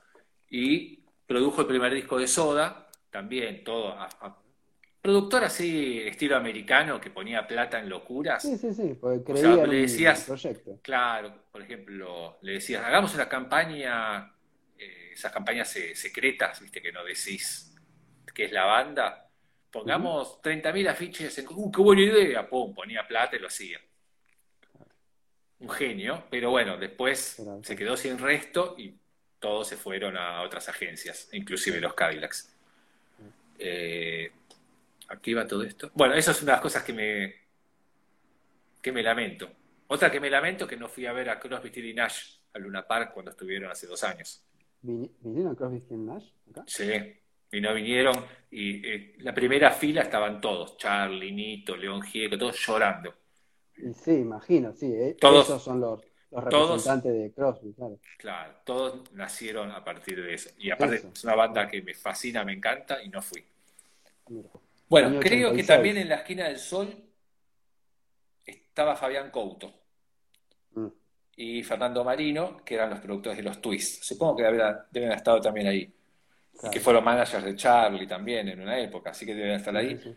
Y como que a la semana hicimos otro show más en un lugar que se llamaba Blues, dos o tres shows, y nos llamaron, nos llamó Fabián Couto para tener una reunión con Pelo Aprile, Interdisc.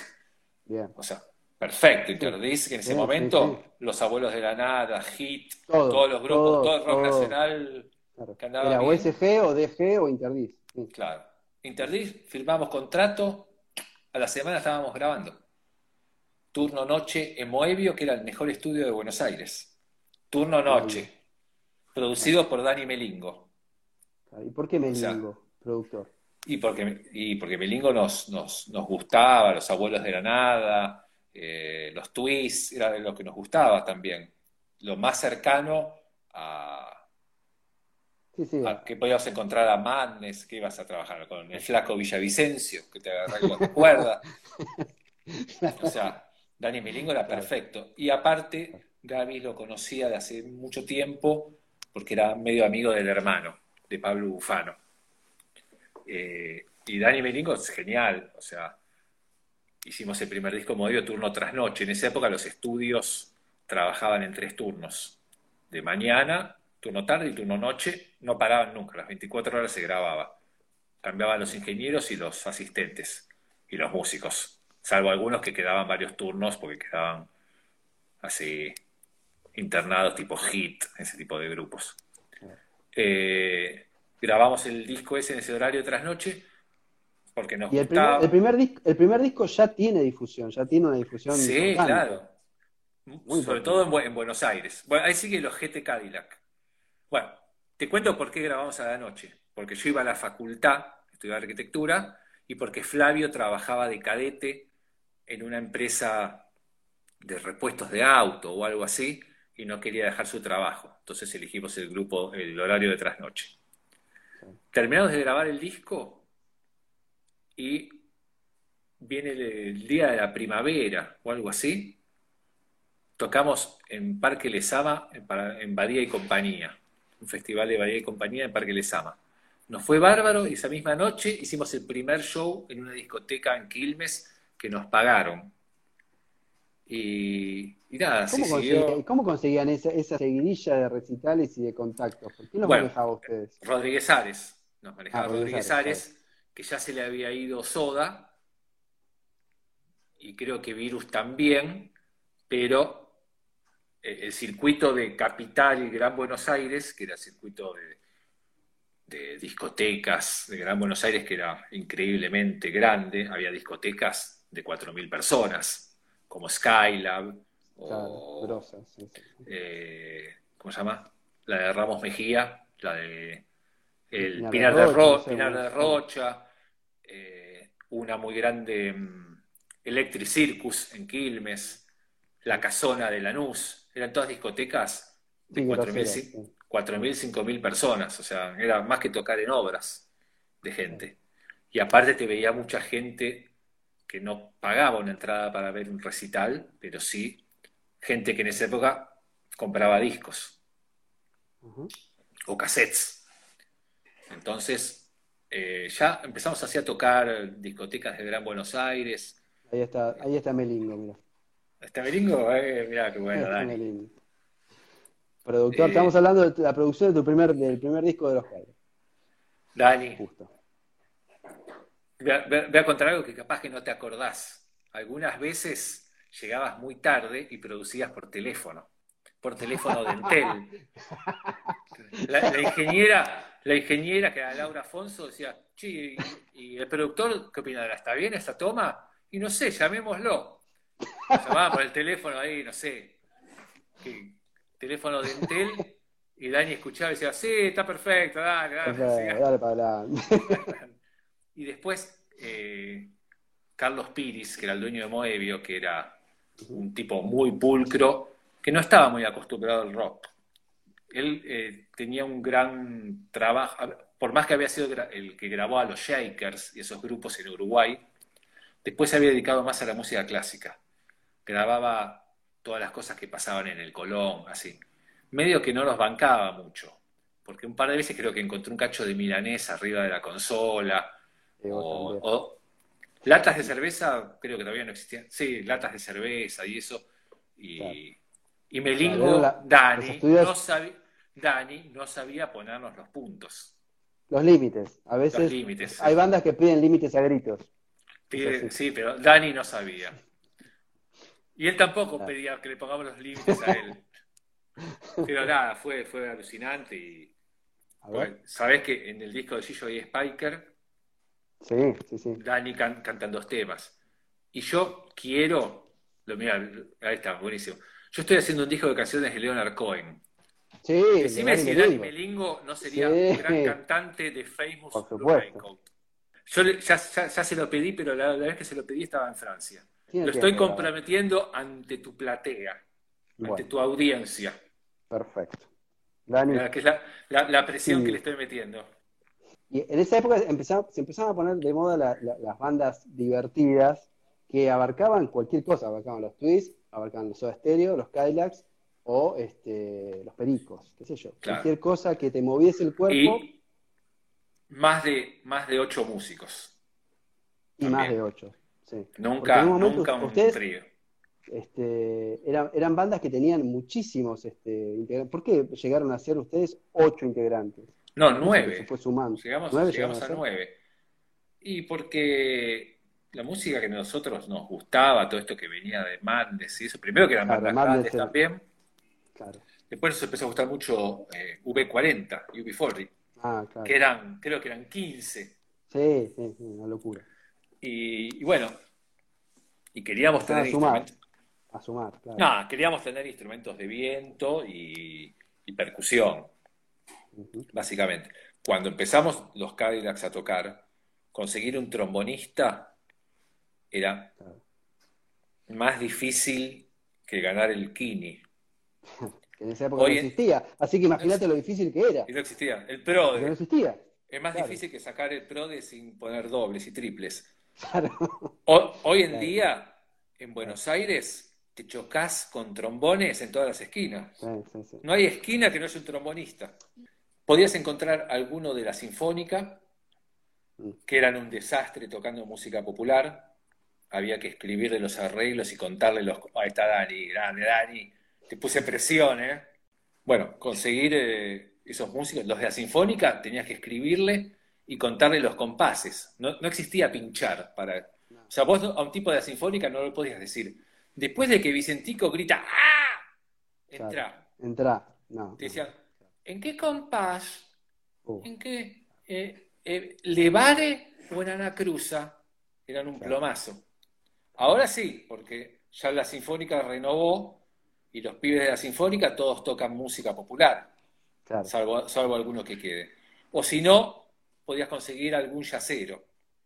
Pero eran tipos viejos, no había yaceros pendejos en esa época. claro.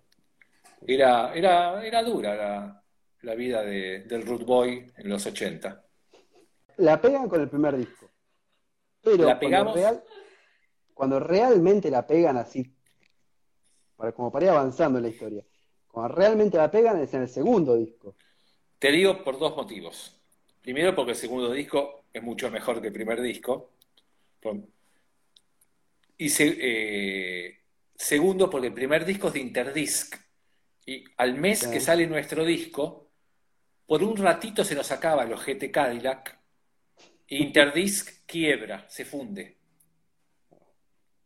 Entonces, el disco no se distribuye fuera de Buenos Aires. Ah, ¿no? Pero enseguida vuelve el ojete Cadillac y firmamos contrato con CBS, No. ya teniendo todos los temas ensayados para el segundo disco. No. Y más crece el ojete Cadillac, que es que Interdisc nos inicia un juicio a nosotros. Porque nos fuimos teóricamente sin... Estaban quebrados, pero estaban en concurso de acreedores. No sé, es complicado. Claro. Y como cinco años después le ganamos el juicio a Interdisc y ganamos y nos pagaron buena plata que nunca nos habían pagado un solo peso de regalías. Pero bueno, recapitulando, firmamos con CBS y nos vamos de Rodríguez Ares, que eso estuvo mal, pero nos vamos a Braxas, que tenía como más influencia en el interior del país. En esa época se tocaba mucho en el interior. Nosotros hacíamos giras que era jueves, viernes, sábados y domingos tocábamos. En una provincia distinta o en una ciudad distinta de, de Argentina. Y yo te avisé, era un disco como para... Tenía un par de temas que eran Sí, poderosísimos. tenía, tenía, claro, eh, tenía Yo no me sentaría a tu mesa, Mi novia se cayó en un pozo ciego. claro, tenía, sí, tenía Creo que Dani ya se había ido a España a vivir a Madrid, que eso después te va a servir de puntapié inicial para hablar de Gillo y Spiker. Ah, Y el segundo disco lo produce otro amigote de Dani, otro peso pesado, otro abuelo de la nada, que es Andrés Calamaro.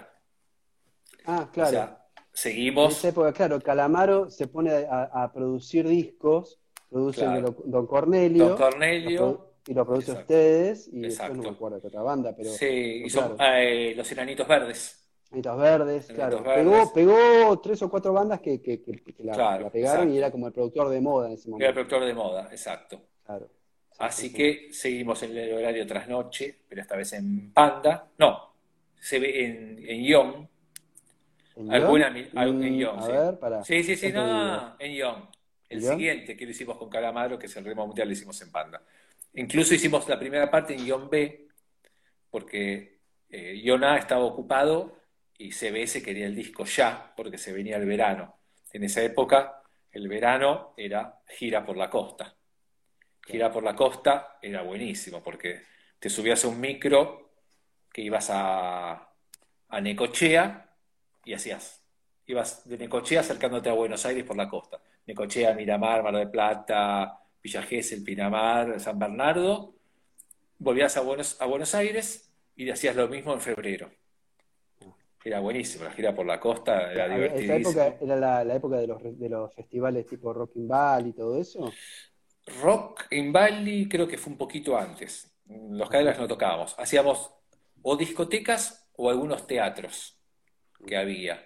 El Teatro Luz y Fuerza, San Bernardo, eh, el Roxy de Mar del Plata, creo que llamaba. Sí, pero eh, una temporada de esa, claro, Genial Dub, dice acá. Sí, claro, tenía, El tenía Genial Dab, temazos, claro. No, el- tenía temazos, eh, yo, yo tenía te avisé, no, no tiene ningún tema Yo te flojo. avisé, el mismo tema, sí, ¿no? Sí. Un discazo, un discazo. Eran todos hits, sobre todo porque era el momento que el ska así. Sí, pero ahí y- se el empezaron a abrir un poco del ska, digamos, tenían otra, otra Bien, beta ya eh, también ahí. Un poquito más de, de reggae, pero no más. Yo te avisé, es un disco two tones. Incluso la tapa es así blanco y negro y bastante estilo británico. La parte de atrás de la tapa está sacada en el barrio británico de- del ferrocarril en Remedios de Escalada, que es un lugar divino. Era el barrio que habían construido los obreros del ferrocarril inglés, en- yendo para el lado de Wilde. Entonces es como una especie de, de- de barrio inglés en Buenos Aires, que está bueno. La, la pegan con este, con avisé. Sí. Hacen, presentan obras. Hacen obras. Primero, ahí hacemos el velódromo, que era un festival yo que me si organizaba la los vi en el velódromo, ahora que lo pienso. Era un festival gratis, Capaz que los vi, 25.000 ahora. personas, estábamos locos. Sí, y, el famoso, y el famoso ATC, donde se descontroló todo, hubo heridos. ATC fue un, un ciclo de recitales en el verano, se hacían los jardines de ATC, que tenía el laguito. Claro, sí, sí. Una semana antes hubo uno de los enanitos verdes que un pibe se cayó, creo que desde arriba de una torre y se mató. Y el show, Must Go On, continuó. continuó. También había pasado el desastre de Soda Stereo en Soul Train, que era una discoteca de San Martín que se, se desmoronó se- unos se desmoronó balcones, un balcón y también hubo muertos. Eh, locura, vamos para adelante. Se organiza el de los Cadillacs, que justo estábamos en ese momento de auge de, de ser como la banda popular del momento, y había un equipo de sonido como para 200 personas. Cuando llegamos a la tarde a probar sonido, había, viste, como una cajita así como para, como si fuera un estudio de televisión, pero al aire libre. sí. Cuando llegamos a la tarde, miramos y le decimos a Alejandro Taranto, que era el manager, acá con este sonido estamos en el horno. Entonces se peleó con la gente de, de ATC, que era algo que no le costaba mucho pelearse con gente, pero en este caso estaba bien, y consiguieron que pongan un 4 por lado, se decía en esa época, que eran cuatro cajas con parlantes de 15 y sus respectivas bocinas de agudos por cada lado. Eso en un aire libre alcanza para 500 personas. Pero bueno, la cosa que empezó a llegar gente, a llegar gente, a llegar gente, y no sé, se habrá juntado 10.000 personas, y los de atrás, los de atrás, es decir, 10 metros más atrás ya no se escuchaba nada. Empezaron a empujar para adelante, adelante había un lago, la gente se fue al lago, las cámaras de ATC se fueron, cayeron al agua, los equipos se cayeron al agua, descontrol, piedrazos, heridos. Mm. Aparece, en medio de eso, aparece el, el Quique Nosiglia, que era el ministro del Interior de, Alfonsín. Aparece eso a ver qué pasa. Policía montada, gases, desastre total, heridos en el Hospital Fernández, un desastre. Buscalo, googleate después. los... Googlealo porque aparte es interesante porque lo podés relacionar con Cromañón. Claro. Fue, fue mucho tiempo después, pero podés relacionar. Unos cuantos eh, episodios de ese tipo. Hay muchos episodios y, y hasta un poquito en el folclore gustan esos episodios. Sí, sí. Es asqueroso, es asqueroso decirlo, pero eh, el show de las bengalas estaba un poquito auspiciado por los propios músicos y por el público y por los productores. A ver qué tenemos bengalas.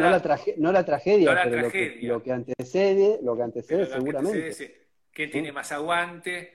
Y, o sea, nosotros éramos adolescentes y nos amargamos pero también había algo tipo, uh, mirá lo que generamos. Pero no, pero no es generamos eh, no es, muy distinto, pero no es muy distinto de los piedrazos que recibieron eh, en Barrock.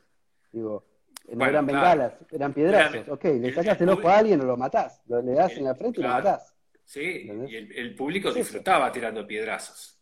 Claro. Una palabra argentina que supera amor y paz, que es aguante. Con esta cara. Perdón la cara. El aguante. El aguante. El aguante. El, aguante entendido es, una cosa así. Es una cagada. es una cagada. Y, y, hay muchos casos que obviamente eh, van generando como. Nada, o sea, un, mal aprendizaje, si lo querés de alguna manera. O sea, no darte cuenta que. Yo creo que, yo creo que de, unos años a esta parte se ha aprendido. Eh, se ha aprendido dentro de, los recitales de que Y te voy a decir otra cosa. Hay muchos músicos argentinos, incluso uno que ha fallecido hace muy poquito, que no se los puede nombrar porque son mufa. Eso pasa en todos lados. ¿Quién es mufa? Pero, o sea, que te pongo ejemplos. O sea, nosotros salíamos de gira en el año 85 en un micro Volvo del año 67 obviamente se descomponía. ¿Entendés? Y no es que era mufa el chofer, es que tenía un micro de mierda. Sí, sí. No, no, es muy difícil. Pero lo usábamos. Después también hay una empresa de sonido que es mufa. Y Teddy Boldo. Teddy Boldo, le decían. Eh, no, ya no existe más, creo. Ah. Y claro, el tipo no conseguía cables buenos y tenía todo con con cables, de, con cables de velador. Obviamente se descomponía el, equipo. Y el tipo, chao, es mufa. El tipo no es mufa. O no conseguía los implementos, o, no tenía, o no tenía plata, o no sabía hacerlo bien, o capaz que era un chanta y no le importaba. Pero no es que traía mala suerte. O sea, sigamos, ¿dónde estamos? 89, satánico de top calidad. calidad. ¿Qué pasa? Eh, ahí creo que lo sacan al, manager. Claro, que es, que es Alejandro Taranto, este, este cagado el otro día. Y, o sea, Alejandro Taranto. Está dedicado a él el, tema, por lo menos. Mira, pasó. ¿Vos ves documentales Netflix de bandas? ¿Te gustan? Sí, viste la película de Queen, seguro. ¿Cómo son los managers? Sí, bastante. Salvo Fernando Zesewski, el resto son. Sí, sí, bueno bueno, ¿por qué habrían de ser distintos en Argentina? O sea, son así. Nosotros tocamos en, obras, yo te avisé, tres funciones. Auspiciado por Pepsi Music.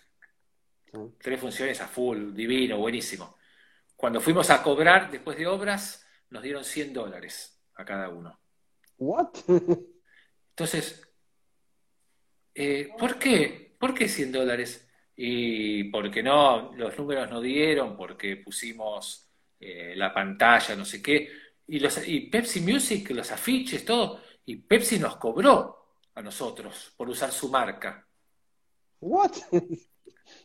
Pero Si es nos muy cobró es importante. que vos sos más manager, claro. Es muy importante hacer algo con Pepsi Music porque es una empresa de primera línea y te posiciona muy bien como banda. Mm, Claro, nosotros teníamos 20 años, queríamos tocar, llenamos obras por primera vez, Claro. lo, lo dejabas pasar o, o qué sé yo, o te lo creías y li- listo. Pero bueno, es así.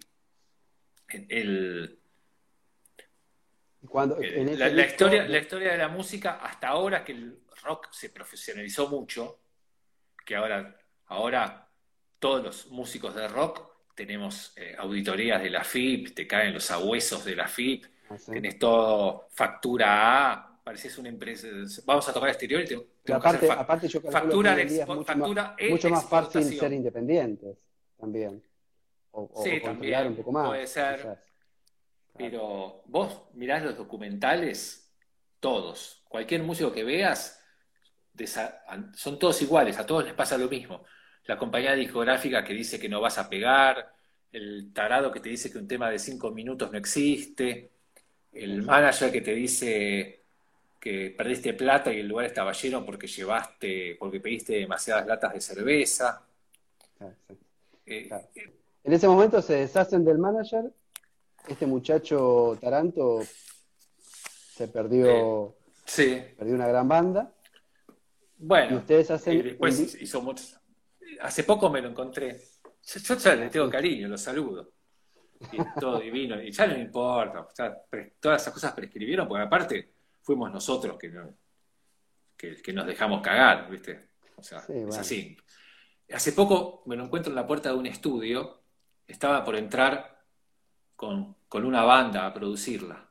Y claro, me ve pasar a mí, de los Cadillacs, que soy una estrella del rock, y estaba con un grupo que recién empezaba, dijo, buenísimo, con este chapeo. Entonces me llama, Mario, Mario, vení. Me cruzo, ¿qué haces, Ale? ¿Cómo estás? Tanto tiempo. Y me presenta, chicos, él es el tecladista, él es un, una historia viviente del rock nacional, es el tecladista de los Cadillacs, un sabio, no sé qué. No sabes la plata que, que ganábamos con él, la juntábamos Sí. en bolsa. Yo le digo, Mm, vos la juntabas en bolsa, yo no. No toques el tema, claro. Esto que es el tema. Claro. Pero, pero es así, o sea, el nombre manager viene del inglés. ¿Cómo se llama en la computadora? ¿Cómo manejas los, ar- los archivos? Con el file manager, ¿no? Que es el que maneja, maneja. Acá también maneja. Y, no- aunque manager- quieras o no, el manager El manager en realidad entregaría, entregaría todo por estar en el escenario.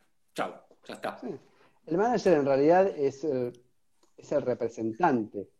Y eso es lo, eso es lo raro, ¿no? Que muchas veces el, el representado pareciera estar por debajo Sí, de- pero de no usa la palabra, No. de- no usa la palabra represents, represents. No, no, no, es Usa manager. la palabra claro. es manager. Listo. Claro. Dejemos de hablar de esos pobres personas que les gustaría estar en el escenario y no pueden. Exacto. Pasamos de Satánico Doctor Calia. Pasan de un momento glorioso a un disco que por ahí no fue eh, momento de hiperinflación, 89, eh, el país se caía a pedazos. Capaz que no era el mejor momento para sacar discos. Así todos ustedes sacan ese disco que tiene unos cuantos hits. Les va más Sí. o menos, más o menos bien hasta donde hasta Sí, yo recuerdo. temas que después fueron muy hits, como el satánico Dr. Cadillac Claro. o Contrabando de Amor. Contrabando de amor, claro, sí, sí, sí, me acuerdo. Pero también estábamos un poquito buscando nuestro estilo nuevo sin encontrarlo, que lo encontramos después en, hacia la época del León. Claro. Entonces, Pero en el medio, en el medio que tienen, Eh, eh, tuve volumen 5. no, después tiene volumen 5, que es también un lindo disco que pasó todavía más desapercibido. Sí.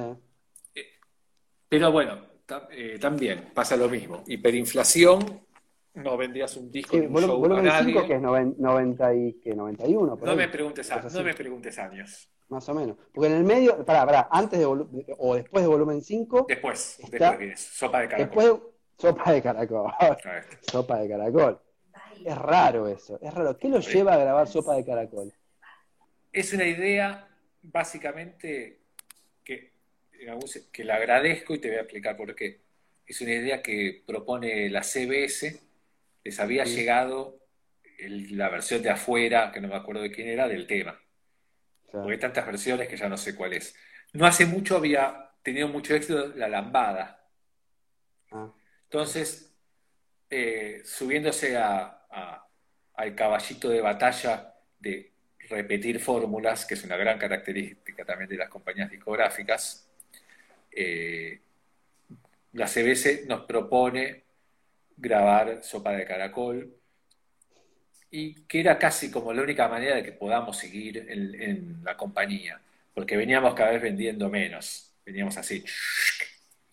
Y grabamos Sopa de Caracol y tiene un éxito bastante... Sí. es un éxito. Sí, sí, tiene un éxito, sí, sí, sí. El tema sonó, sonó, bastante, pero sonó raro para lo que era la banda, en realidad. Sí, pero nos permitió dos cosas. Primero, alimentar a nuestras familias, los que ya tenían familias y los que no, alimentarnos, comer, porque venía dura de verdad la mano, en la época de, inflación y eso, venía dura.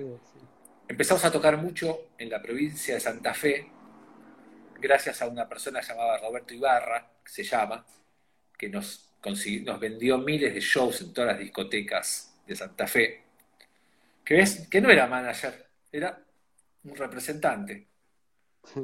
Eh, y nos permitió que como tuvimos éxito, CBS nos ayudara un poquito en nuestro siguiente proyecto, que fue El León, que fue el primer disco que fuimos a grabar a Estados Unidos. Y... Cuando, Cuando hablamos, permiso, ¿no? Cuando hablamos del León, los que estamos acá en la sala viendo, todos tenemos que ponernos todos de pie, porque el león yo creo que lo, gasté. No es porque sea Mario acá, no, es porque esté Mario acá. el león es un disco. El león es impecable. Es increíble ese disco. Es increíble ese disco. ¿Por qué es impecable? Dos cosas.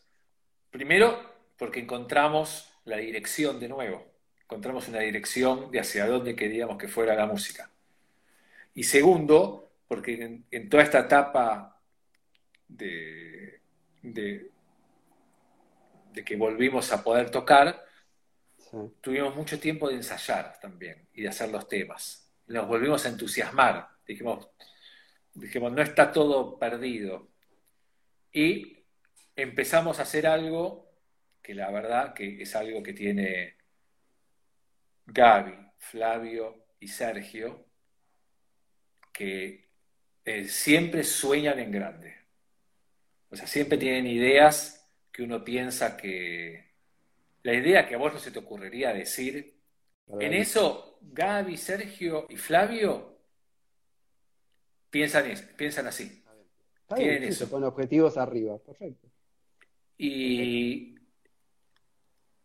bueno, el de la BBC en Londres está difícil. Un poquito, alguna vez intentamos llegar a Jules Holland y no llegamos. Hubiera estado bueno. Pero hubiera estado buenísimo. Esa, esa creo que es una, que, es una que, ah. que, nos falta, que estaría buenísimo. Pero bueno, en ese pensar así, vamos a Estados Unidos a grabar, productor americano, estudios americanos, sea como sea. Y lo hicimos con un poquito de plata que puso CBS y después le hicimos durmiendo en un motel de, chinos en Sunset Boulevard más allá, más allá de la, de la, de la producción, que, está buenísimo, que el disco suena hermoso, que, lo que tocan y todo, el nivel compositivo, los temas. Pero es, eh, lo mismo. Está todo redondito, está todo muy bien. Es lo mismo. Bien. Y el momento. Es porque estás, estás enfocado. Mm. Es porque estás enfocado en un proyecto que, que le tenés fe, que ya encontraste el estilo musical que querés hacer todo, y como estás enfocado, las cosas te empiezan a salir bien. Así todo, así todo, eh, yo, leyendo, investigando un poco la historia, eh, ese disco está, según la Rolling Stone, en Argentina está dentro del top 30 de los discos argentinos de, la historia. Eh, así todo, El León no fue un éxito comercial, o sea, fue un gran éxito artístico, pero no fue un éxito comercial. Yo lo gasté ese disco, pero no, los, los no explotaron ahí, no tuvo su segunda ola de éxito en ese disco. exactamente, fue después. después. Y gracias a una recopilación. Claro, y muchos temas del León después se convirtieron en, en, himnos cadillaquenses. En clásicos. Sí, en clásicos, sí. Claro. Bueno, ahí está. El, y, había hits, ¿eh? Hay hits en el León. Sí, está lleno. Pero bueno, faltaba un, empujoncito más, capaz. Para, que, para que se produzca eso. Eso fue año, año 93, 94, por ahí, una cosa así. No, no, capaz un pelitito antes, pero no me acuerdo la fecha. Pero, por ejemplo, dos cosas muy importantes. Toto Rothblatt y Fernando Alvareda. 92. Ah. Ojo. Ellos dos entraron al grupo y terminaron de configurar el sonido ese concierto dejo latino que los Cadillacs necesitaban. Eso a veces los era, que era, así, era una jugada, porque en esa época ese toque latino, una banda de rock argentino no la tenía nadie. Así como después en Fabulosos Calavera está la entrada de Ariel, que, produce, un cimbronazo similar a, la, del Toto y a la de Trombo. Bueno, eso me acordé también.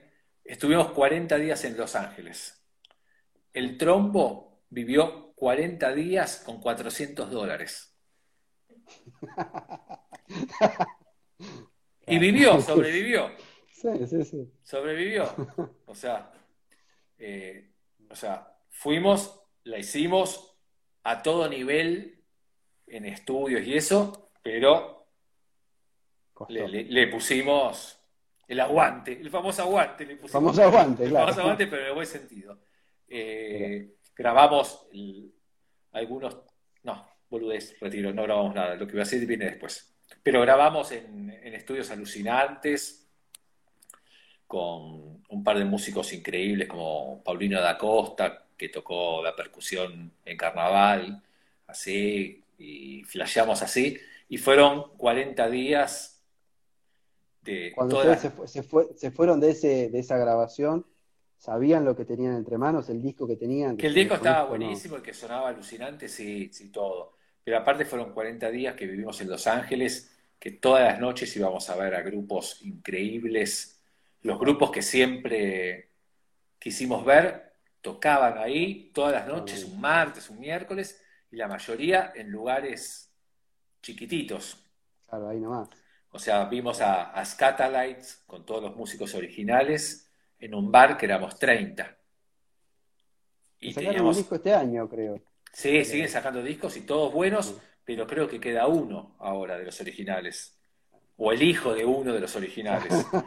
Ahí eh, estaban todavía todos así, y, y, no sé, y Steel Pulse con Special Beat, el Hollywood Bowl, eh, todas las noches, y el bajista de, de The Jam, a Foxton, que tenía un grupo que no me acuerdo cómo llamaba, todas las noches había uno tremendo para ver y terminamos de grabar, nos subíamos al auto y, lo íbamos a ver. Una noche habíamos sacado entradas para Bayern Femmes, oh. que nos gustaba mucho. Y ponele, era a las 9 de la noche, y dijimos, bueno, terminamos a las 8, vamos, subimos al auto, nos comemos una hamburguesita en Jack in the Box, o en ni McDonald's, creo que es Jack in the Box, o uno más barato y nos vamos a ver a Baile Femme. Entonces le pregunto al productor que era Casey Porter, vamos a este show, por esa época que no había Waze en Estados Unidos, en Los Ángeles, que era la ciudad de las autopistas, los, habitantes de Los Ángeles estaban acostumbrados a hacerte mapas. Era clásica, o sea, tenías que ir a la casa de Santolaya y te decían, vas por acá, te subís al I-95 dirección norte, hasta la bajada tal, todo así, no sé, que era una locura. Entonces le pregunto, Byron Fest, eh, yo había visto que existía el Ventura Freeway, que pasaba por la puerta de la casa del productor. Y, el recital decía Ventura. Entonces yo dije, bueno, fácil. Por acá, Ventura, Freeway. Ah, entonces le pregunto y me dice, sí, es acá a 200 kilómetros. Ventura era donde terminaba la autopista que tenía 200 kilómetros. Bueno, salimos a las 8, llegué, llegué puntual. Ah, bien. Te pusiste lo que dé. Lo que dé. lo que dé. y mirá que en Estados Unidos, hay, el ojete Cadillac, ahí está. En Estados Unidos te pasás de 50 millas por hora y a la semana te llega la boleta, estés donde estés. Te hayas ido de vacaciones a Tailandia, llegás al hotel de Tailandia y tenés el ticket de la policía de Los Ángeles. Bueno, llegué. Creo promedio 200 kilómetros por hora. Mm. Llegué y no me, hicieron ni una boleta. Nada. Otro día, esta divina. El Toto era divino. El Toto era una especie de Woody Allen. Se mandaba así cagadas. Hay en, el, hay unos carteles en las autopistas de Los Ángeles que dicen no littering. Mil. Mil US. Littering es tirar basura en la autopista. Mil dólares es la multa por tirar basura en la autopista. El Toto, gran fumador, la autopista, termina el cigarrillo, abre la ventana, mm. le pegan el parabrisas a un patrullero que estaba atrás. patrullero nos, nos, persigue, nos encierra como en las, las películas que te encierra adelante, no le importa la autopista, no miden, no miden, o sea, un cigarrillo en el parabrisas es más importante frenarte que haya un accidente. Bueno, nos paran documentos. Yo tenía la cédula, ¿viste la cédula argentina? Que decía Policía, decía policía Federal. Pero ¿viste que decía Policía Federal? Sí, sí, sí. Bueno, le muestro la cédula, lee Policía Federal y me dice algo así, bueno, colega, siga, pero no lo vuelva a hacer. El León se edita acá no sé qué repercusión tuvo el León en la Argentina, año 92. Un normalito, un normalito, sí. Un normalito. Llegamos, creo que, no sé si llegamos a disco de oro. Mira, no sé cuánto eran discos de oro en ese momento. Y eran 20.000, 30.000. Hoy sería... Hoy en su mejor momento puede ser, puede ser que los Cadillacs en, en, la época de Yo Te Avisé, según las, las cifras que hay por ahí dando vueltas, vendieron eh, 250 mil discos de Yo Te Avisé. De Yo Te Avisé fuimos doble platino, que eran 120 mil. Una locura. Del disco que más vendimos es el de Matador. Estás casi por llegar a Matador ya. Claro, claro. Pero digo, el León no, no, es la explosión que, que debería haber sido, que creo que es un disco que, fue mucho más valorado después de Matador, después de todo eso, todo el mundo se dio cuenta que el León había sido el, germen de todo eso. ¿Por qué sacan, esto fue 92, 93, ¿por qué sacan eh, esa recopilación, Vasos Vacíos? Porque eh, en realidad querían hacer un compilado, la compañía, mm. y a nosotros se nos ocurrió hacer un compilado con un agregado de temas nuevos. hacer algunos agregados nuevos y algunas reversiones de temas viejos. Y volver a ir a Estados Unidos. Mm. Entonces volvimos a, soñar así en grande. en general, cuando, cuando una banda o sea, hace compilados, empieza a hacer compilados, bueno, un poco es para explotar el éxito, el éxito que tuvieron. Y no sé si es una una suerte de certificado de función, pero, pero es como para salvar, digamos, las papas.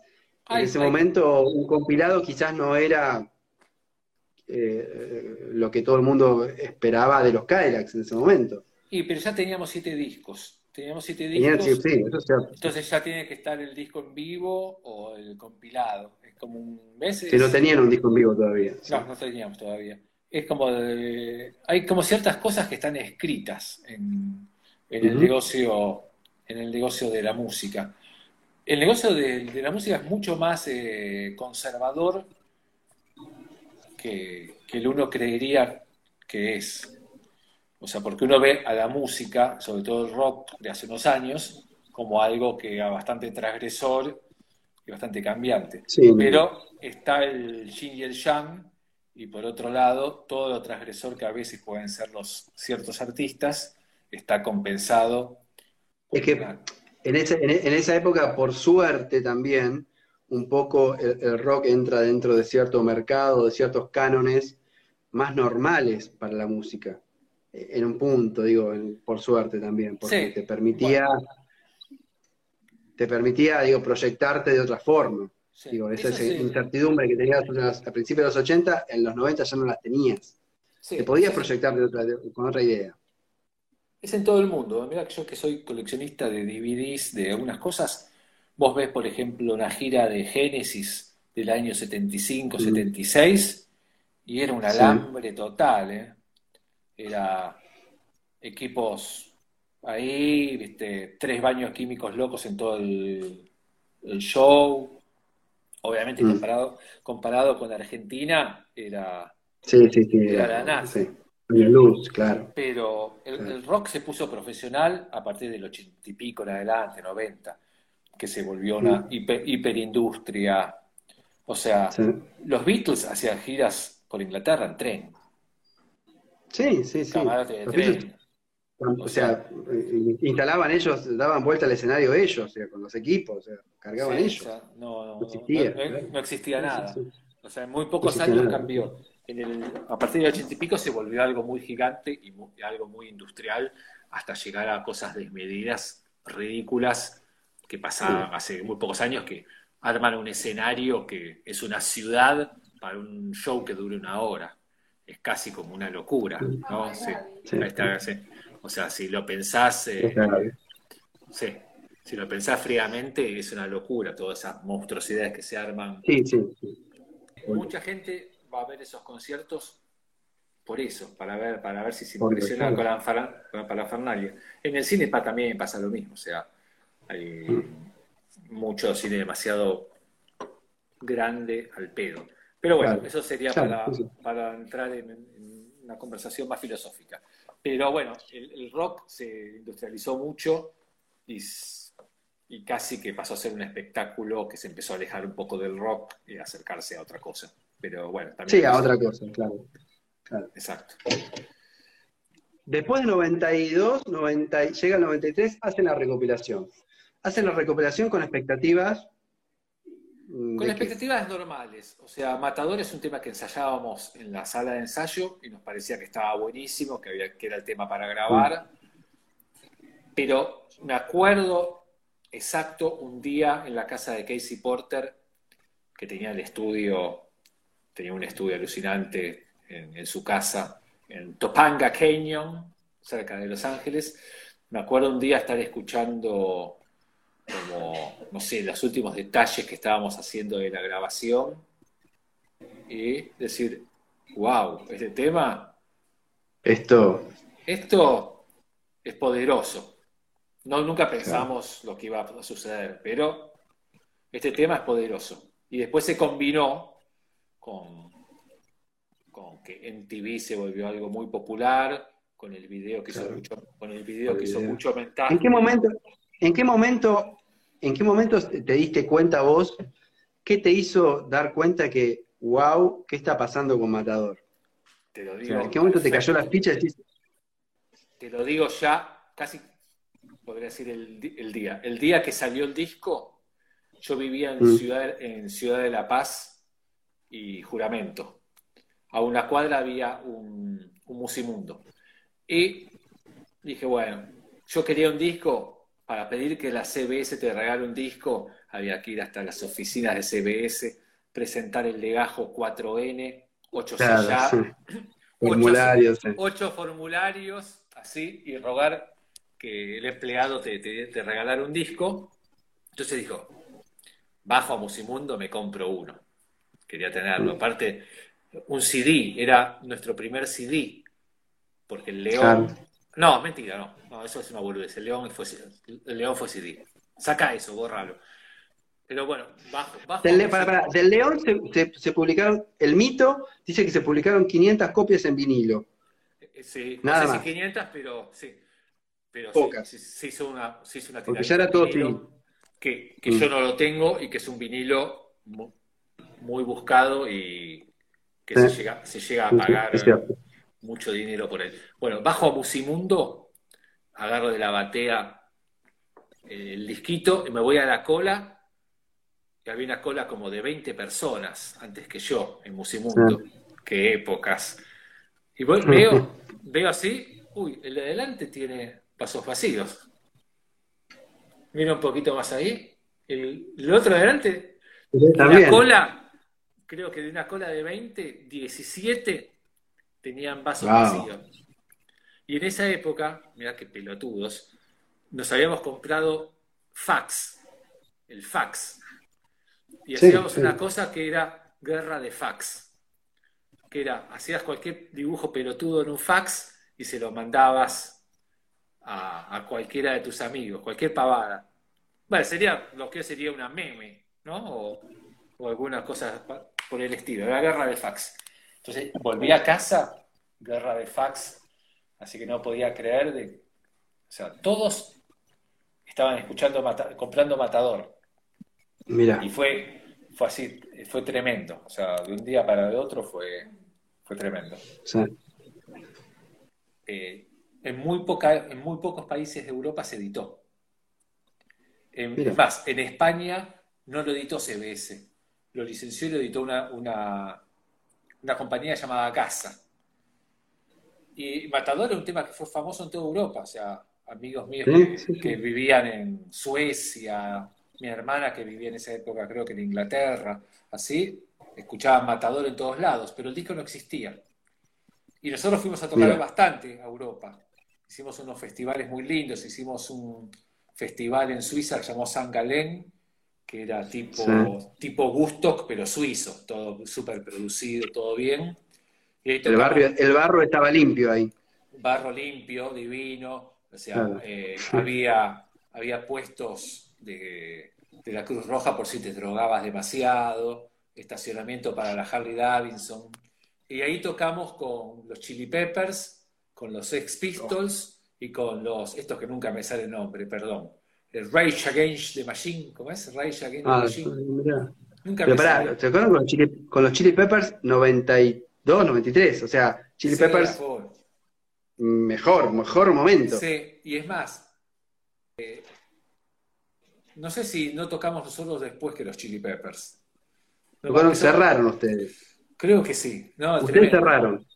Y ahí hice, ahí hice uno de, mis, uno de mis mejores papelones en Suiza. ¿Viste que, ¿Viste que Matador tiene, tiene un corte que hace... Pará, pará, te lo, te lo, te lo toco y todo, hace. ¿No? Dice, Bueno, no sé qué me pasó, que hago el corte y se me cayó el brazo y hice así. En el silencio de Matador, no sé, como no sé si me desmayé, no sé qué pasó. Hice en un e-, equipo de sonido suizo gigante para miles de personas, todos los Cadillacs hicieron así. What? O sea, una, mirada destructora, infernal, muy difícil de superar. Los, cinco siguientes temas, o sea, me corría hielo por las venas. En el peor momento, pero bueno. Igual fue alucinante, fue alucinante. San Galén, hicimos San Galén y un festival en Italia, en Arezzo, también divino, y otro en Francia, en Le, Printemps de Bourges. Eh, todo alucinante. Y después hicimos algunas cosas en España. Eh, nada. Sí, fue, fue, una época, una época en donde giraron, giraron como nunca y estuvieron, ustedes, o sea, si en ese momento, hasta, hasta ese momento, el mejor disco o el disco que más vendió había sido Yo Te Avisé, eh, y uno piensa que no, va a superar esas expectativas, digo, este disco los posicionó, pero mucho más en la estratosfera del rock del rock latino, así. Sí, eran, y- eran la banda de rock latino, eran. Y te digo dos cosas. Eh, hubo dos factores que hizo que no fuéramos mundialmente conocidos con Matador. Uno, que la compañía discográfica no nos editaba fuera de Latinoamérica. Mm. Ese es un motivo más que importante. Y otro, que, que ya no éramos pibes. O sea, Matador fue, un- fue nuestro segundo éxito, ya éramos, eh, ya algunos Ya tenían una carrera. ya teníamos algunos hijos, no estábamos para bancarnos eh, Mm, ir- irnos un mes a trabajar a Japón. claro, claro, Eh, claro. pero si, si nos hubiera agarrado con 20, 20 años, me agarro un vaso de agua porque no ve más. Nos hubiera agarrado a los 20 años o 20 Claro, añeros, otra historia. con, con una energía más así, eh, hubiera sido como... Así, en esa época fue que, en esa época fue que mm, ganaron los MTV Awards o fue después eso ya. Sí, no, sí, supongo que, que en esa época. Soy malo con las fechas. Soy malo con, con las fechas. Después grabaron, después grabaron Rey Azúcar, producido por la, por la base de los Talking Heads. Eh, nunca me salen los nombres. Ah, Tina Tina Weymouth y Chris Franz. y Chris Franz. O sea, los Talking Heads, o sea, los Talking Heads. Sí, no. No, no, Bueno, no la podés vuelta. Eso lo soñó Sergio. Sergio Melómano. Bueno, aparte no solo. Los toque- eh, ellos dos tuvieron un gran éxito mundial, que fue el primer disco Sí, de, con Ton- los- de Tonton Club. Toton Club.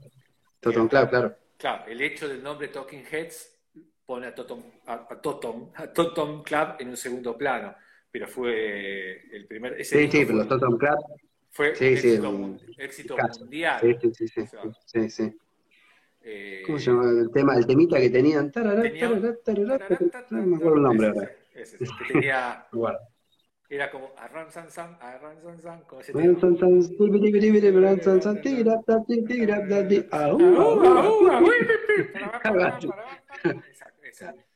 eh, exitazo mundial. Sí, Bueno. Sueño de Sergio, que se termina de redondear yendo a grabar a Compass Point, a las Bahamas. Compass Point fue el estudio donde se grabó Back in Black de ACDC, Oh. eh, millones, let's say, no sé. Y estaban, estaban, sí, eh, sí, sí, no me acuerdo de la Honey Drivers, creo que también. Eh, sí, estaban en, en- Bob, en- yo, Bob Marley, Lenny Kravitz. sí. primera A, sí. Primera A, Sí. un lugar increíble. Entonces, para ahí nos prestó la casa. nos teníamos dos casas.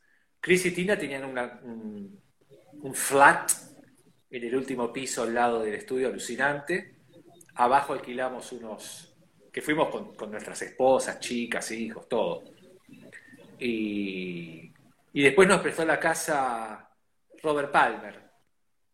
El de, Ah, Roberto. el, el de Power Station, Roberto. El de la Power, claro, Roberto, el finadito. La, eh, claro, Sí. la casa de, de él estaba cruzando la calle sobre el mar directamente. Cuando abrías la ventana, en el momento de mar alto, eh, Sí. te, te llovía un poquito de agua de mar. Y nada, ahí, historia divina. El Toto siempre ligaba.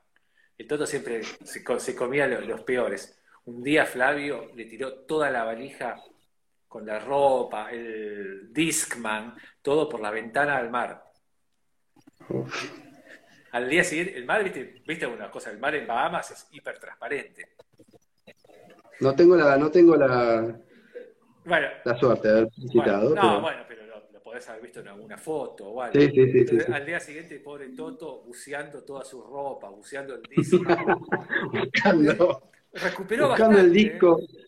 Te digo que de, de la valija, la mitad lo recuperó. Increíble. Y después otro día, esta era mejor. Está mal, ¿no? Que, no, pero me río. con- del Toto es increíble.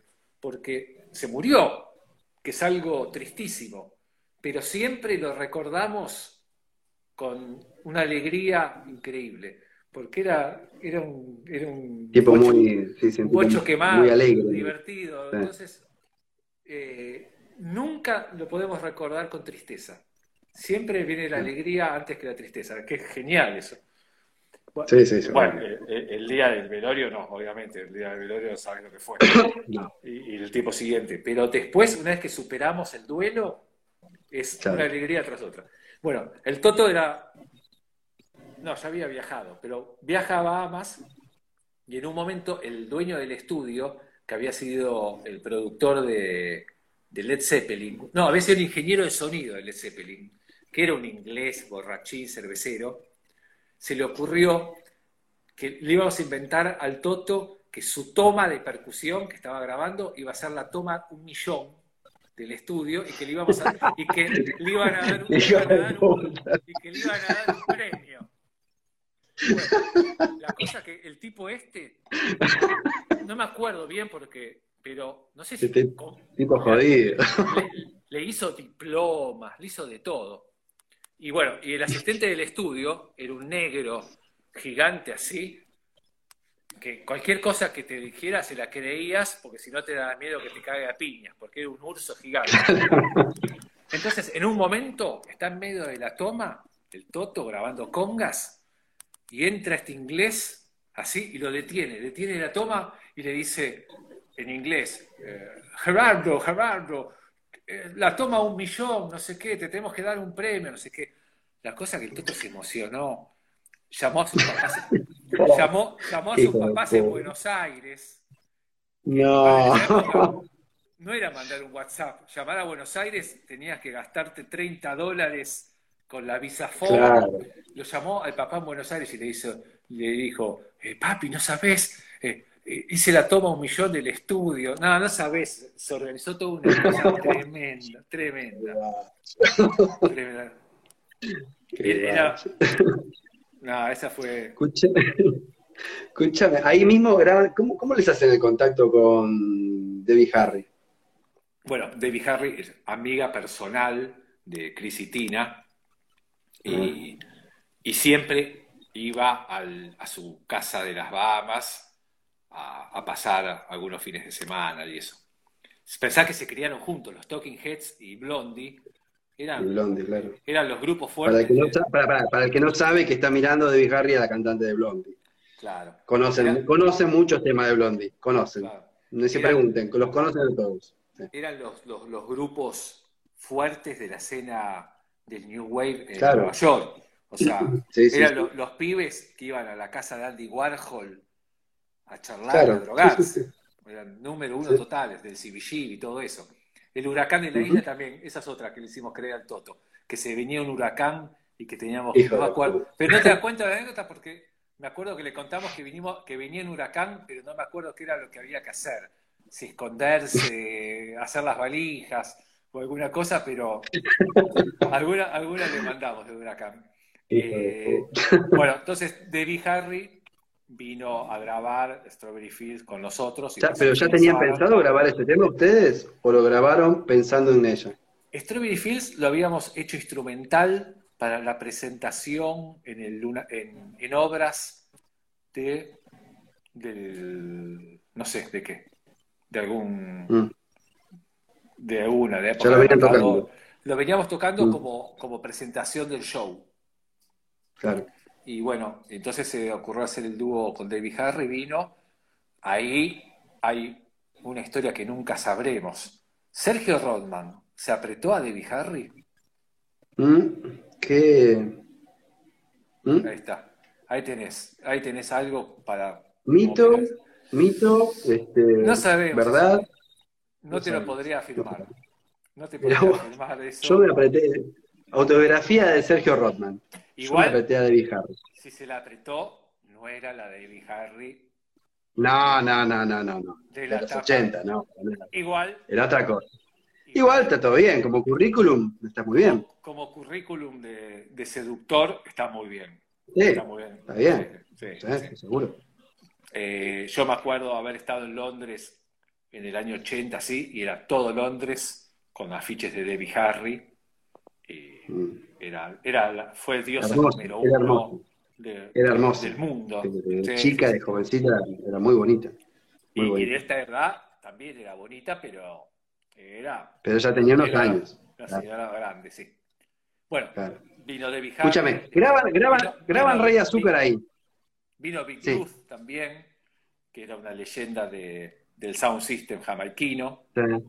Sí. También muy, muy divertido. Eh, gran, gran fumador de porro. O sea, tremendo. O sea, era un- una máquina. Y Claro. grabamos a Mick Jones también. Pero Mick ¿A mí- Jones no ¿Ahí pudo- dónde graban? Eso se grabó en Atlanta. No pudo venir a Bahamas porque estaba de gira con, con Big Audio, con Bad, Dynamite. Big Audio Dynamite. Dynamite, que sí. hace, unos, hace unos coritos en Malbicho. La cosa que. Alguien- coros en mal bicho, Mick Jones. Sí, te, ahora te cuento lo que pasó con el pobre Mick. Alguien tenía que ir a grabar a Mick. Entonces, el que mejor hablaba inglés, que es Sergio Rodman, y aparte gran fanático de The Clash y eso, era nuestro embajador y nuestra persona ideal para ir a grabar a Mick Jones. Fue en avión desde Bahamas a Atlanta, estudio contratado, viene Mick Jones, ponen el tema, hace una primer toma de guitarra, mal bicho, alucinante, hermosa, Mm. pero a él no le gustó. Mm. A partir de ese momento, cada vez hizo otras tomas y fue involucionando Ah, cada, cada vez peor.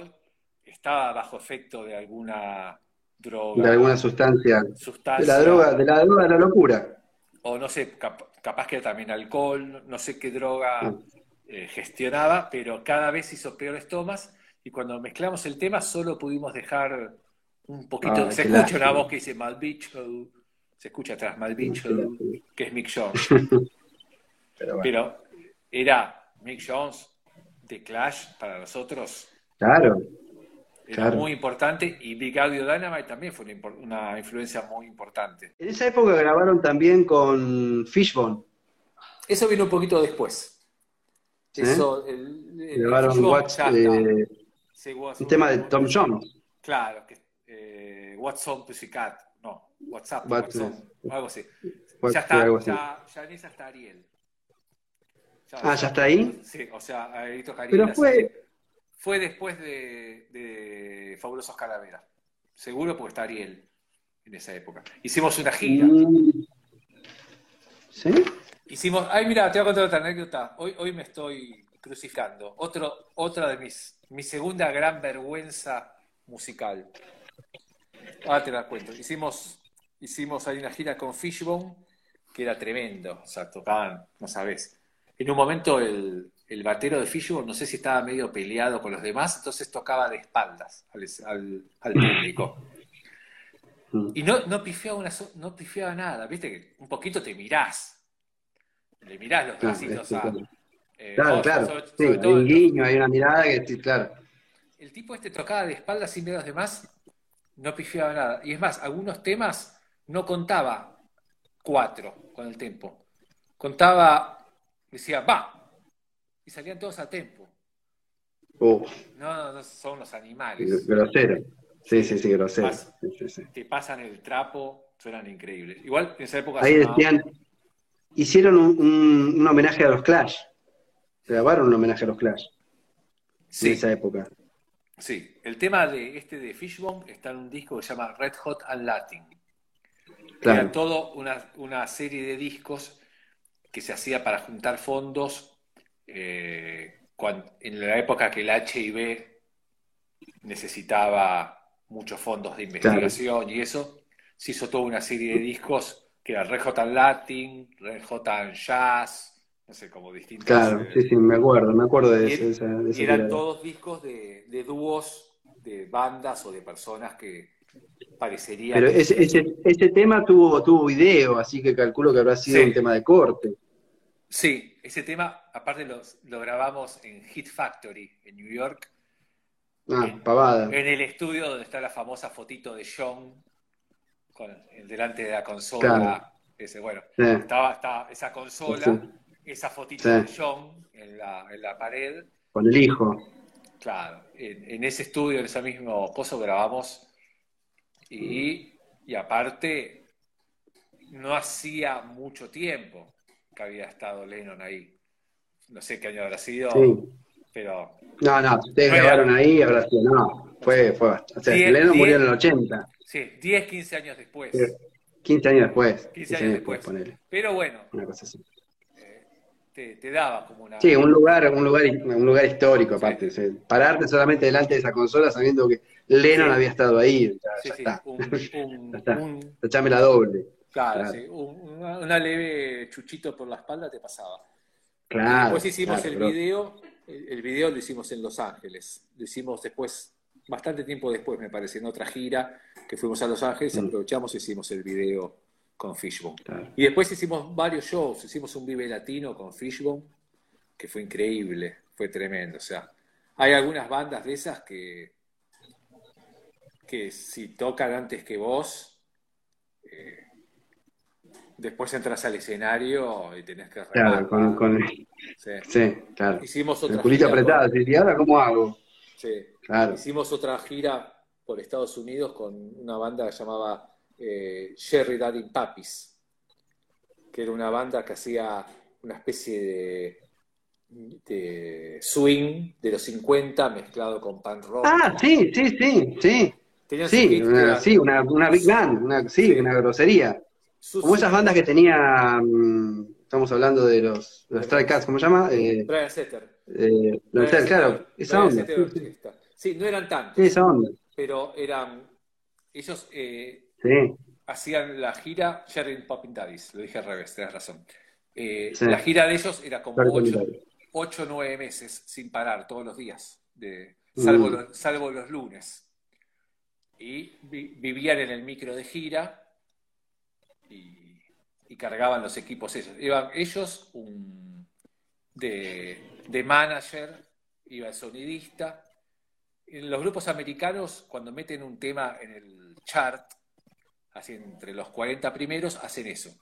Giran un año a full a, A matarse, a explotar. Si logran pas- pasar al escalón siguiente, pasan a tocar en las arenas, que son los Claro. estadios cubiertos de básquet, esos tipos de tocan donde, Claro. donde se hacen los partidos de, de básquet de la NBA. Sí, sí, Y sí. si, y si no, eh, laburaron ese año que ganaron, Y ya está, sufici- claro. ganaron suficiente plata como para dedicarse a la heroína y morir felices a los, tre- a los 27 años. está bien, para alimentar el mito, claro, está muy bien. Es que, es, que es verdad, o sea, hace, no, eh, hace poco vi un documental de la vuelta de, de Marvin Gage cuando volvió de, de vivir en Holanda.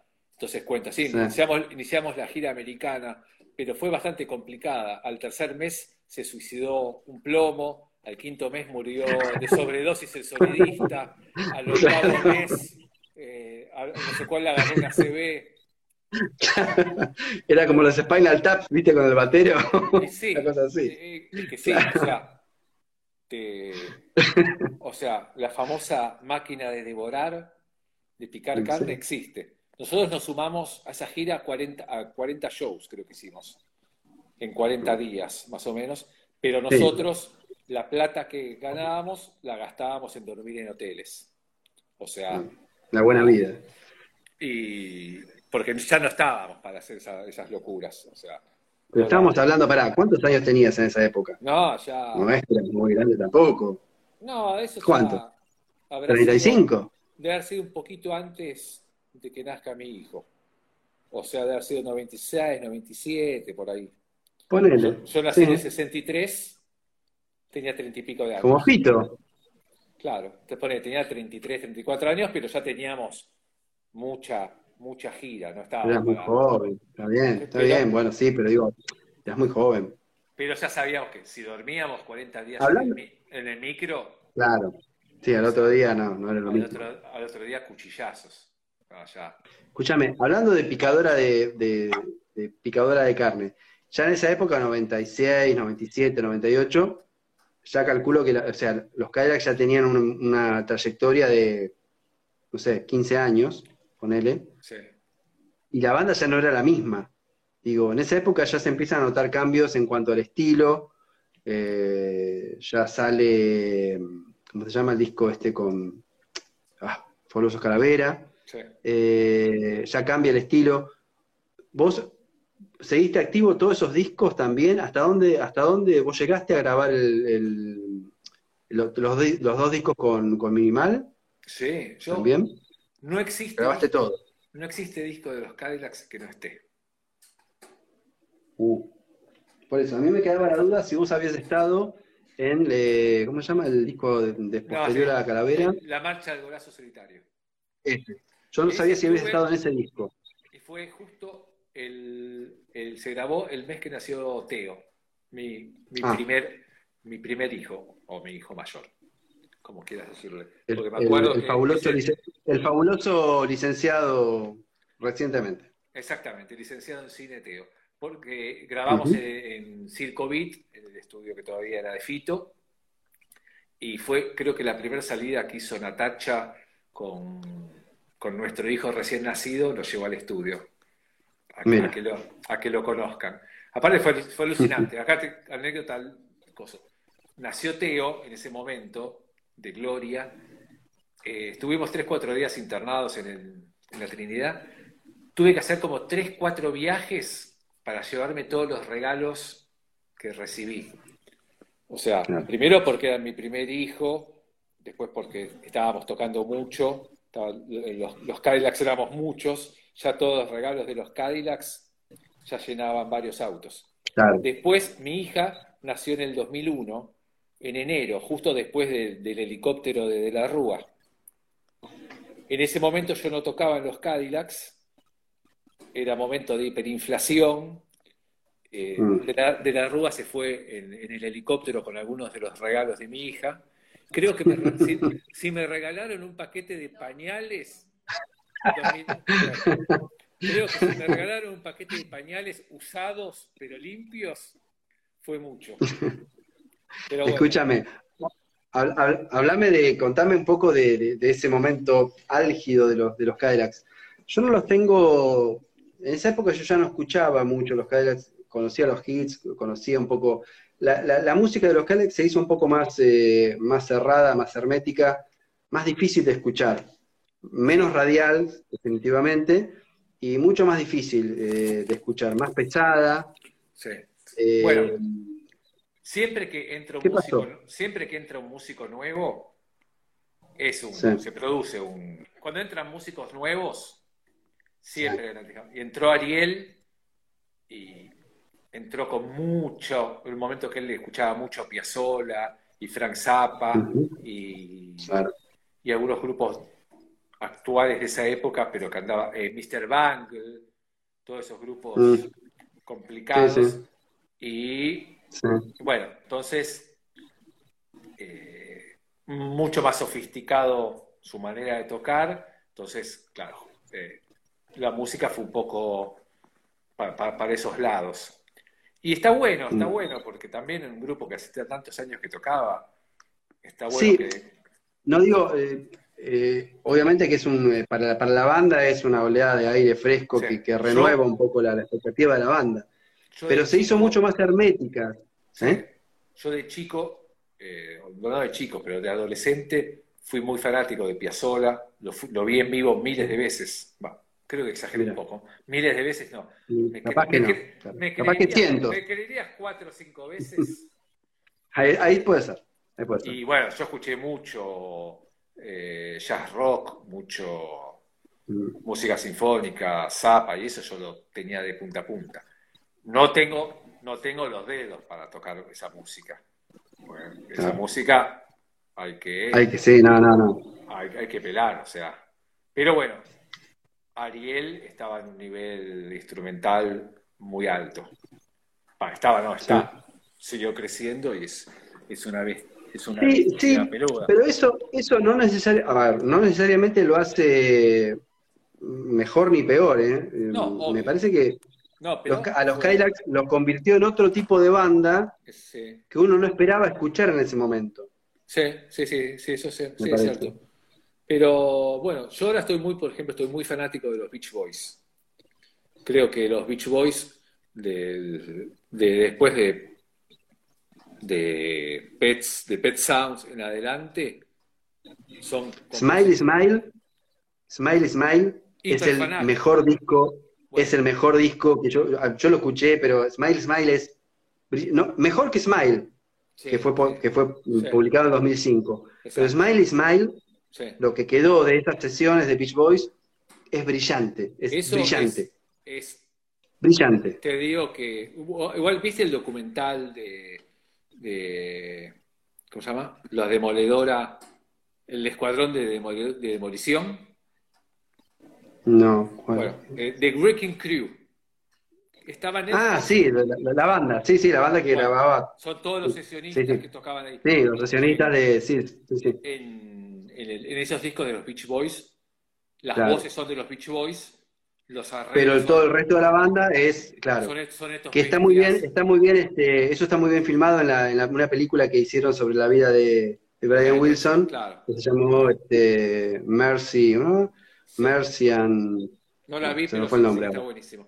Pero bueno, es muy bueno. Brian Wilson te digo que está casi top, está al lado de Paul McCartney. ¿eh? En ese disco graba, en ese disco graba Paul McCartney, ¿sabías? No, no sabía. Pero ah, mirá vos en la que te agarré. Ah, y bueno, vos sos muy bitlero. Pero yo, no, no, no, en este disco. Hoy, yo te enganché a vos en algunas muy. Me enganchaste en varios, es cierto, es cierto. en ese disco hay un tema llamado Vegetals, algo así. Ah, ¿en Vegetals eh, Vegetals, claro, no toca, a ver, no toca. En ese, en ese tema, eh, McCartney admiraba mucho a Brian Wilson y estaba de visita en Los Ángeles y qué sé yo, y Love and Mercy, esta, esa película, está hermosa esa película. Em, los hijos de Dylan. Estaban... Los hijos de Dylan eh, son unos ¿Qué? Los Hijos de Dylan, que es una banda ah. donde toca Nico Fontimpe el bajo y Gustavo Roca, que son mis dos compañeros de mi proyecto de canciones de Leonard Cohen. Que ya vamos a hablar de eso, tenemos que hablar ya de eso. Porque si no vamos a estar cuatro horas hablando. Bueno, en ese tema, en Vegetables, eh, pasa McCartney por el estudio y lo que graba son los sonidos, viste, de los, los vegetales ah. mordiendo. Él muerde zanahorias. Eso se escucha en la, grabación. Eso es lo que hace McCartney. ¿Y sabes por qué? la colaboración ¿Sabes por qué? Eh, siempre que vas a un estudio de Estados Unidos, hay zanahoria cortada en tiritas, apio cortado en tiritas. Es como un típico, ¿cómo se llama? Sí. Eh, tentempié que ponen en los claro. ese tema me, encanta ese tema. Después tapa parodia en Absolute Free. Ah, Mira, no sabía. Tengo, no tengo escuchado a Zapa nunca, nunca. No, pero, muy mal. Ahí tienes, ahí tienes otra falencia. Eh, pero sí, pero viste cuando no, no le agarro la vuelta a Zapa. Bueno, estamos hablando de, otra cosa, no sé. estamos hablando de. Estamos hablando de. Eh, no sé qué estamos hablando, de la mancha del gol solitario. Después de eso, los Cadillacs se toman un, como un descanso. Sí, ahí hay. Un descanso que. sí, ahí en realidad primero hay, un descanso que me toman a mí. hay, ¿Por qué? Y hubo, y bueno, qué sé yo, 25 años de, casados. Pará, en esa época se va, se va Sergio también. Sergio se fue muchas veces de los Cadillacs. Creo que se fue tres, o cuatro Sergio se fue una. Sergio se fue, me acuerdo cuándo, pero una de las veces se fue diciendo que los Cadillacs eran una. La guerra de egos. Eh, era una guerra de egos, eso. La primera vez que se fue Sergio de los Cadillacs fue antes de que los Cadillacs grabaran el primer disco. Estábamos grabando, ah, estábamos grabando el primer demo de los Cadillacs y Sergio tocaba en los Cadillacs y en los Pillos. Entonces ah. grabamos un tema de él que se llamaba Día D, el tema, y lo grabamos un poco lento. Entonces Sergio se ofendió y se fue de los Cadillacs. Pero ese día en los pillos lo echaron de los pillos. Entonces al día siguiente volvió a los Cadillacs. Se, quedó sin, Con el equino cansado, claro. Se quedó sin backup de los pisos, entonces volvió a los Cadillacs. Después se fue, en una época se fue a vivir a España, mm. eh, que vendió todo, vendió toda su colección de vinilos, vendió todo y con esa plata se fue a vivir a España.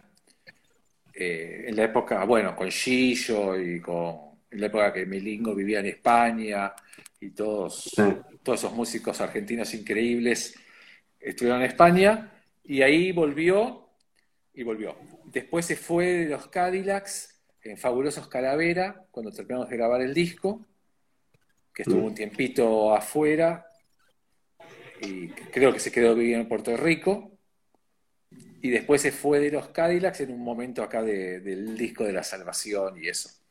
Claro. Creo que en el, Guinness, garpa, ¿no? uno, de, uno de los músicos fundamentales del grupo que se vaya y vuelva cuatro, cuatro veces, creo que entra en el libro de, los, de Guinness. Pero bueno, vos, llegaste a grabar, vos llegaste a grabar, hasta ese momento grabaste todos los discos. ¿Qué es lo que no grabaste? Si vos no, estabas, ¿qué es lo que no, grabaste? Hubo, hubo, una gira que no estuve, o dos.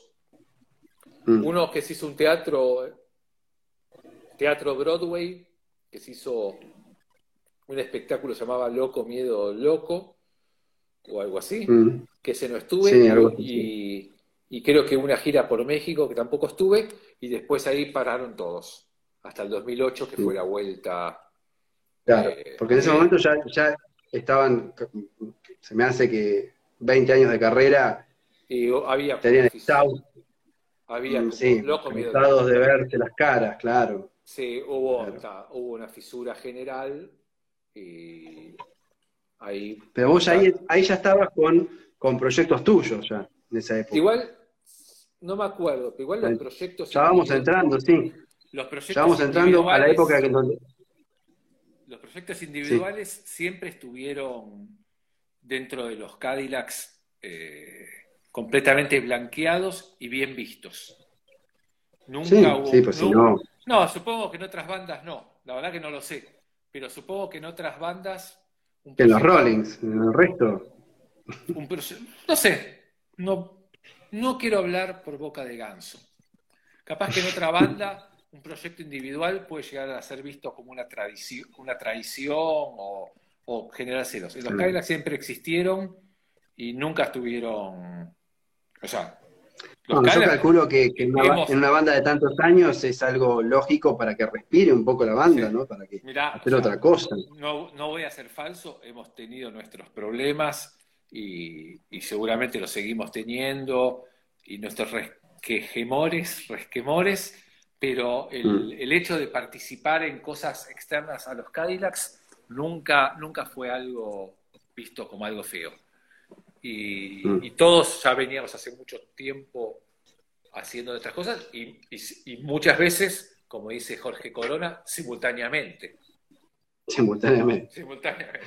Escúchame, acá tengo, acá la producción me, anotó que más o menos en esa época vos grabaste, empezaste a grabar 2000 por ahí, la banda de sonido de Tesoro Mío, que yo no la tenía escuchada, que yo no la tenía escuchada, tuve que ir a YouTube a escuchar algo de lo que había, y me sorprendió gratamente, debo ah, decir. Bueno, te, voy a regalar un CD, tengo muchos que... Porque no lo tengo. Te lo voy a regalar porque es un CD que nadie me quiso comprar, así que te porque, voy a regalar Porque aparte no, no, está, no, no es que está en YouTube ni está en Spotify. Yo lo busqué y no, no está entero. Lo que hay son un par de temas. Podría subirlo, ¿sí? Eh, lo que hay es, es un, es un tráiler con un par de canciones. Eh, una cosa medio yacera. Claro. Que, que, está muy linda, que está muy, está muy lindo. No conozco la película. es una película del 2000 y pico y está eh, actual la hermana de Nati. Ah, sí, mira. Y, está Pumagoiti, lo vi ahí dando vueltas. Eh, el, ¿Cómo se llama? Eh, el ex, el hermano de, de nuestra ex primera dama, ¿cómo se llama? Aguada. Está Aguada, ah, Aguada. Aguada. ahí, ahí tiene, tiene, tiene un par de actores. Eda Bustamante. Sí, Eda Bustamante. Ah, no pongas esa A, no pongas A porque ya está viejita, pero está la Bustamante.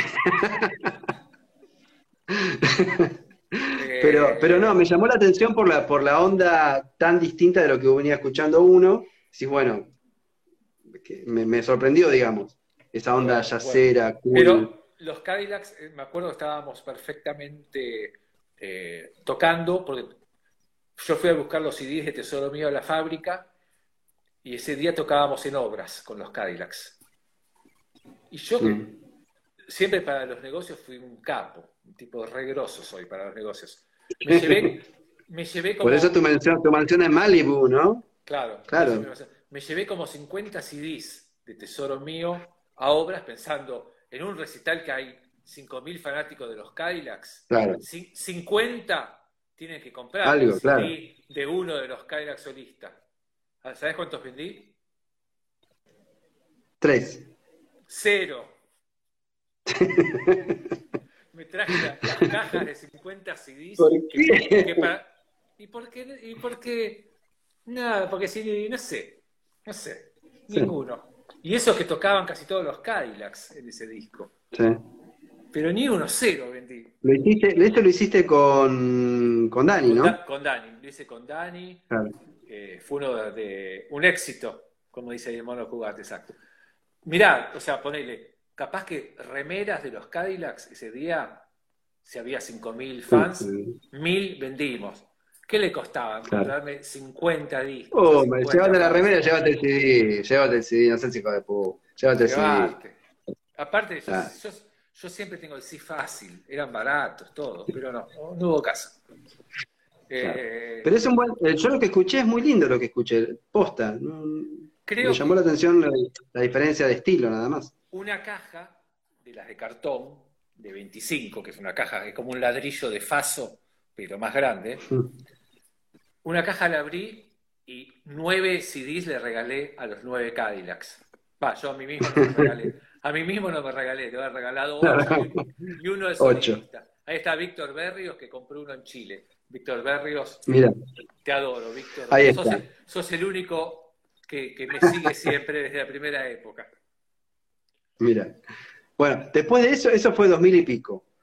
Después, eh, ¿cuándo empieza el proyecto de- del Loto Azul? Ya nos estamos acercando a la época actual. No, eh, el Loto Azul, el estudio empezó antes. ¿El Loto Azul? El- el- en Loto realidad le Azul empezó tendría antes? que poner al estudio, le tendría que poner Gracias Matador. Ah, mira. No el Loto Azul, porque Matador vendió muchos discos y con lo que cobrábamos de regalías de Matador empecé a armar. Andrea, te voy a regalar uno, un disco de tesoro mío. Eh, con, con la plata que cobrábamos de, de la venta de discos de Matador, que vendió muchos discos, era como la primera vez que cobrábamos algo de dinero por venta de discos. Algo de dinero Sí. que alcanzara para más que pagar un alquiler o algo, ¿no? Con esa plata Sí. yo armé el, armé el estudio. O sea que fue en esa época. Pero ¿Y por qué, por qué, por qué armaste un estudio? ¿Qué, qué es lo que te llamó a armar un estudio? y porque los tecladistas nos gustan los botones. Mm. Es así, hay algo, hay algo Que las teclas son como botones también, ¿no? Claro. Y pero aparte los teclados son todos lindos con muchos botoncitos y lucecitas. Sí, Somos, eso es lo lindo que tienen, los Los- colores que tienen, claro. somos un poco nerds los tecladistas. Las lucecitas, claro. Entonces, eh, siempre el, el que termina de ingeniero de sonido es el tecladista. sí. Y, Pero te, te, te gustaba, te gustaba, y me gustaba. digo, era- eras de ir a, detrás de las perillas eh, ya, de- ya desde antes. Y en las, en las grabaciones de discos de Cadillacs miraba, sí, sí, miraba. Y bueno, yo había tocado en los encargados. Los encargados es disco, grupo perillero por excelencia. Había temas Claro. que era, era tocar una nota y hacer con perillitas. Claro, sí, sí, sí. Este, La música Claro. electrónica tiene mucho de eso. Lo dije con ese tono, pero no es despectivo para nada. Bueno, la cosa que a partir de ese momento tomó un envión tremendo y grabaron cantantes increíbles, muchos que yo los conocí gracias a este proyecto. Eh, Emilio Ujú. Luercio, Orito Mestre, Daniela Herrero, Loli Molina. ¿Cómo es que estos cantantes se, se coparon en, en grabar cosas de Cohen? Digo, ¿venían escuchando eso? ¿Lo Algunos sí? Algunos sí y otros lo- logré que se enamoren de Leo Cohen gracias a mí. Hay de todo. Hay, Mira. hay desde jóvenes que grabaron, desde tipos grandes con mucha trayectoria, que lo conocieron en la década del 60, otros que lo conocieron en la década del 70, del 80, del 90.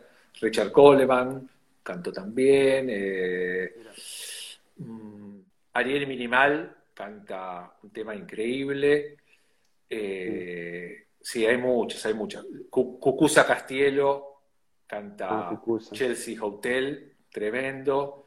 Eh, y hay muchos, hay muchos. Andrea Echeverry eh, ah, un tema así increíble. Eh, tengo así algunos latinoamericanos. Beto Cuevas también canta muy bien. Ah. Eh, el proyecto básicamente está terminado, pero cuando vos adaptás letras a otro idioma, necesitas la autorización del autor. El autor ha muerto, por lo tanto necesitas la autorización de sus herederos. Y no son muy veloces en contestar. Así que estoy tramitando esas cosas. Eh, hay dos caminos. Si tengo las autorizaciones, voy por una buena autopista. Y tengo como, tengo una banda armada, que ya ensayamos bastante, con la que vamos a, tocar el proyecto, que son gente que adoro, pero ya han estado, que estaban hace un rato acá, pero ya se han quedado dormidos. Eh, y ensayamos y suena re lindo. Y si no tengo las autorizaciones, capaz que hago una edición pirata y toque alguna vez en algún lugarcito con mis amigos, que hasta ahora tocamos solamente el día de mi cumpleaños. Ariel, querido. Mario, muchísimas gracias, muchísimas gracias por tu vivo. Muchísimas gracias por todo lo que nos contaste. Me, faltó saludar a un montón de amigos que vi pasar. Pero bueno. sepan que si no, duraba seis horas esto, si saludaba a todos. Un abrazo. Bueno, muchísimas, Mario, muchísimas gracias. Chao. Adiós. Chao. chao. Esto fue Anécdotas García. Te esperamos en el próximo episodio.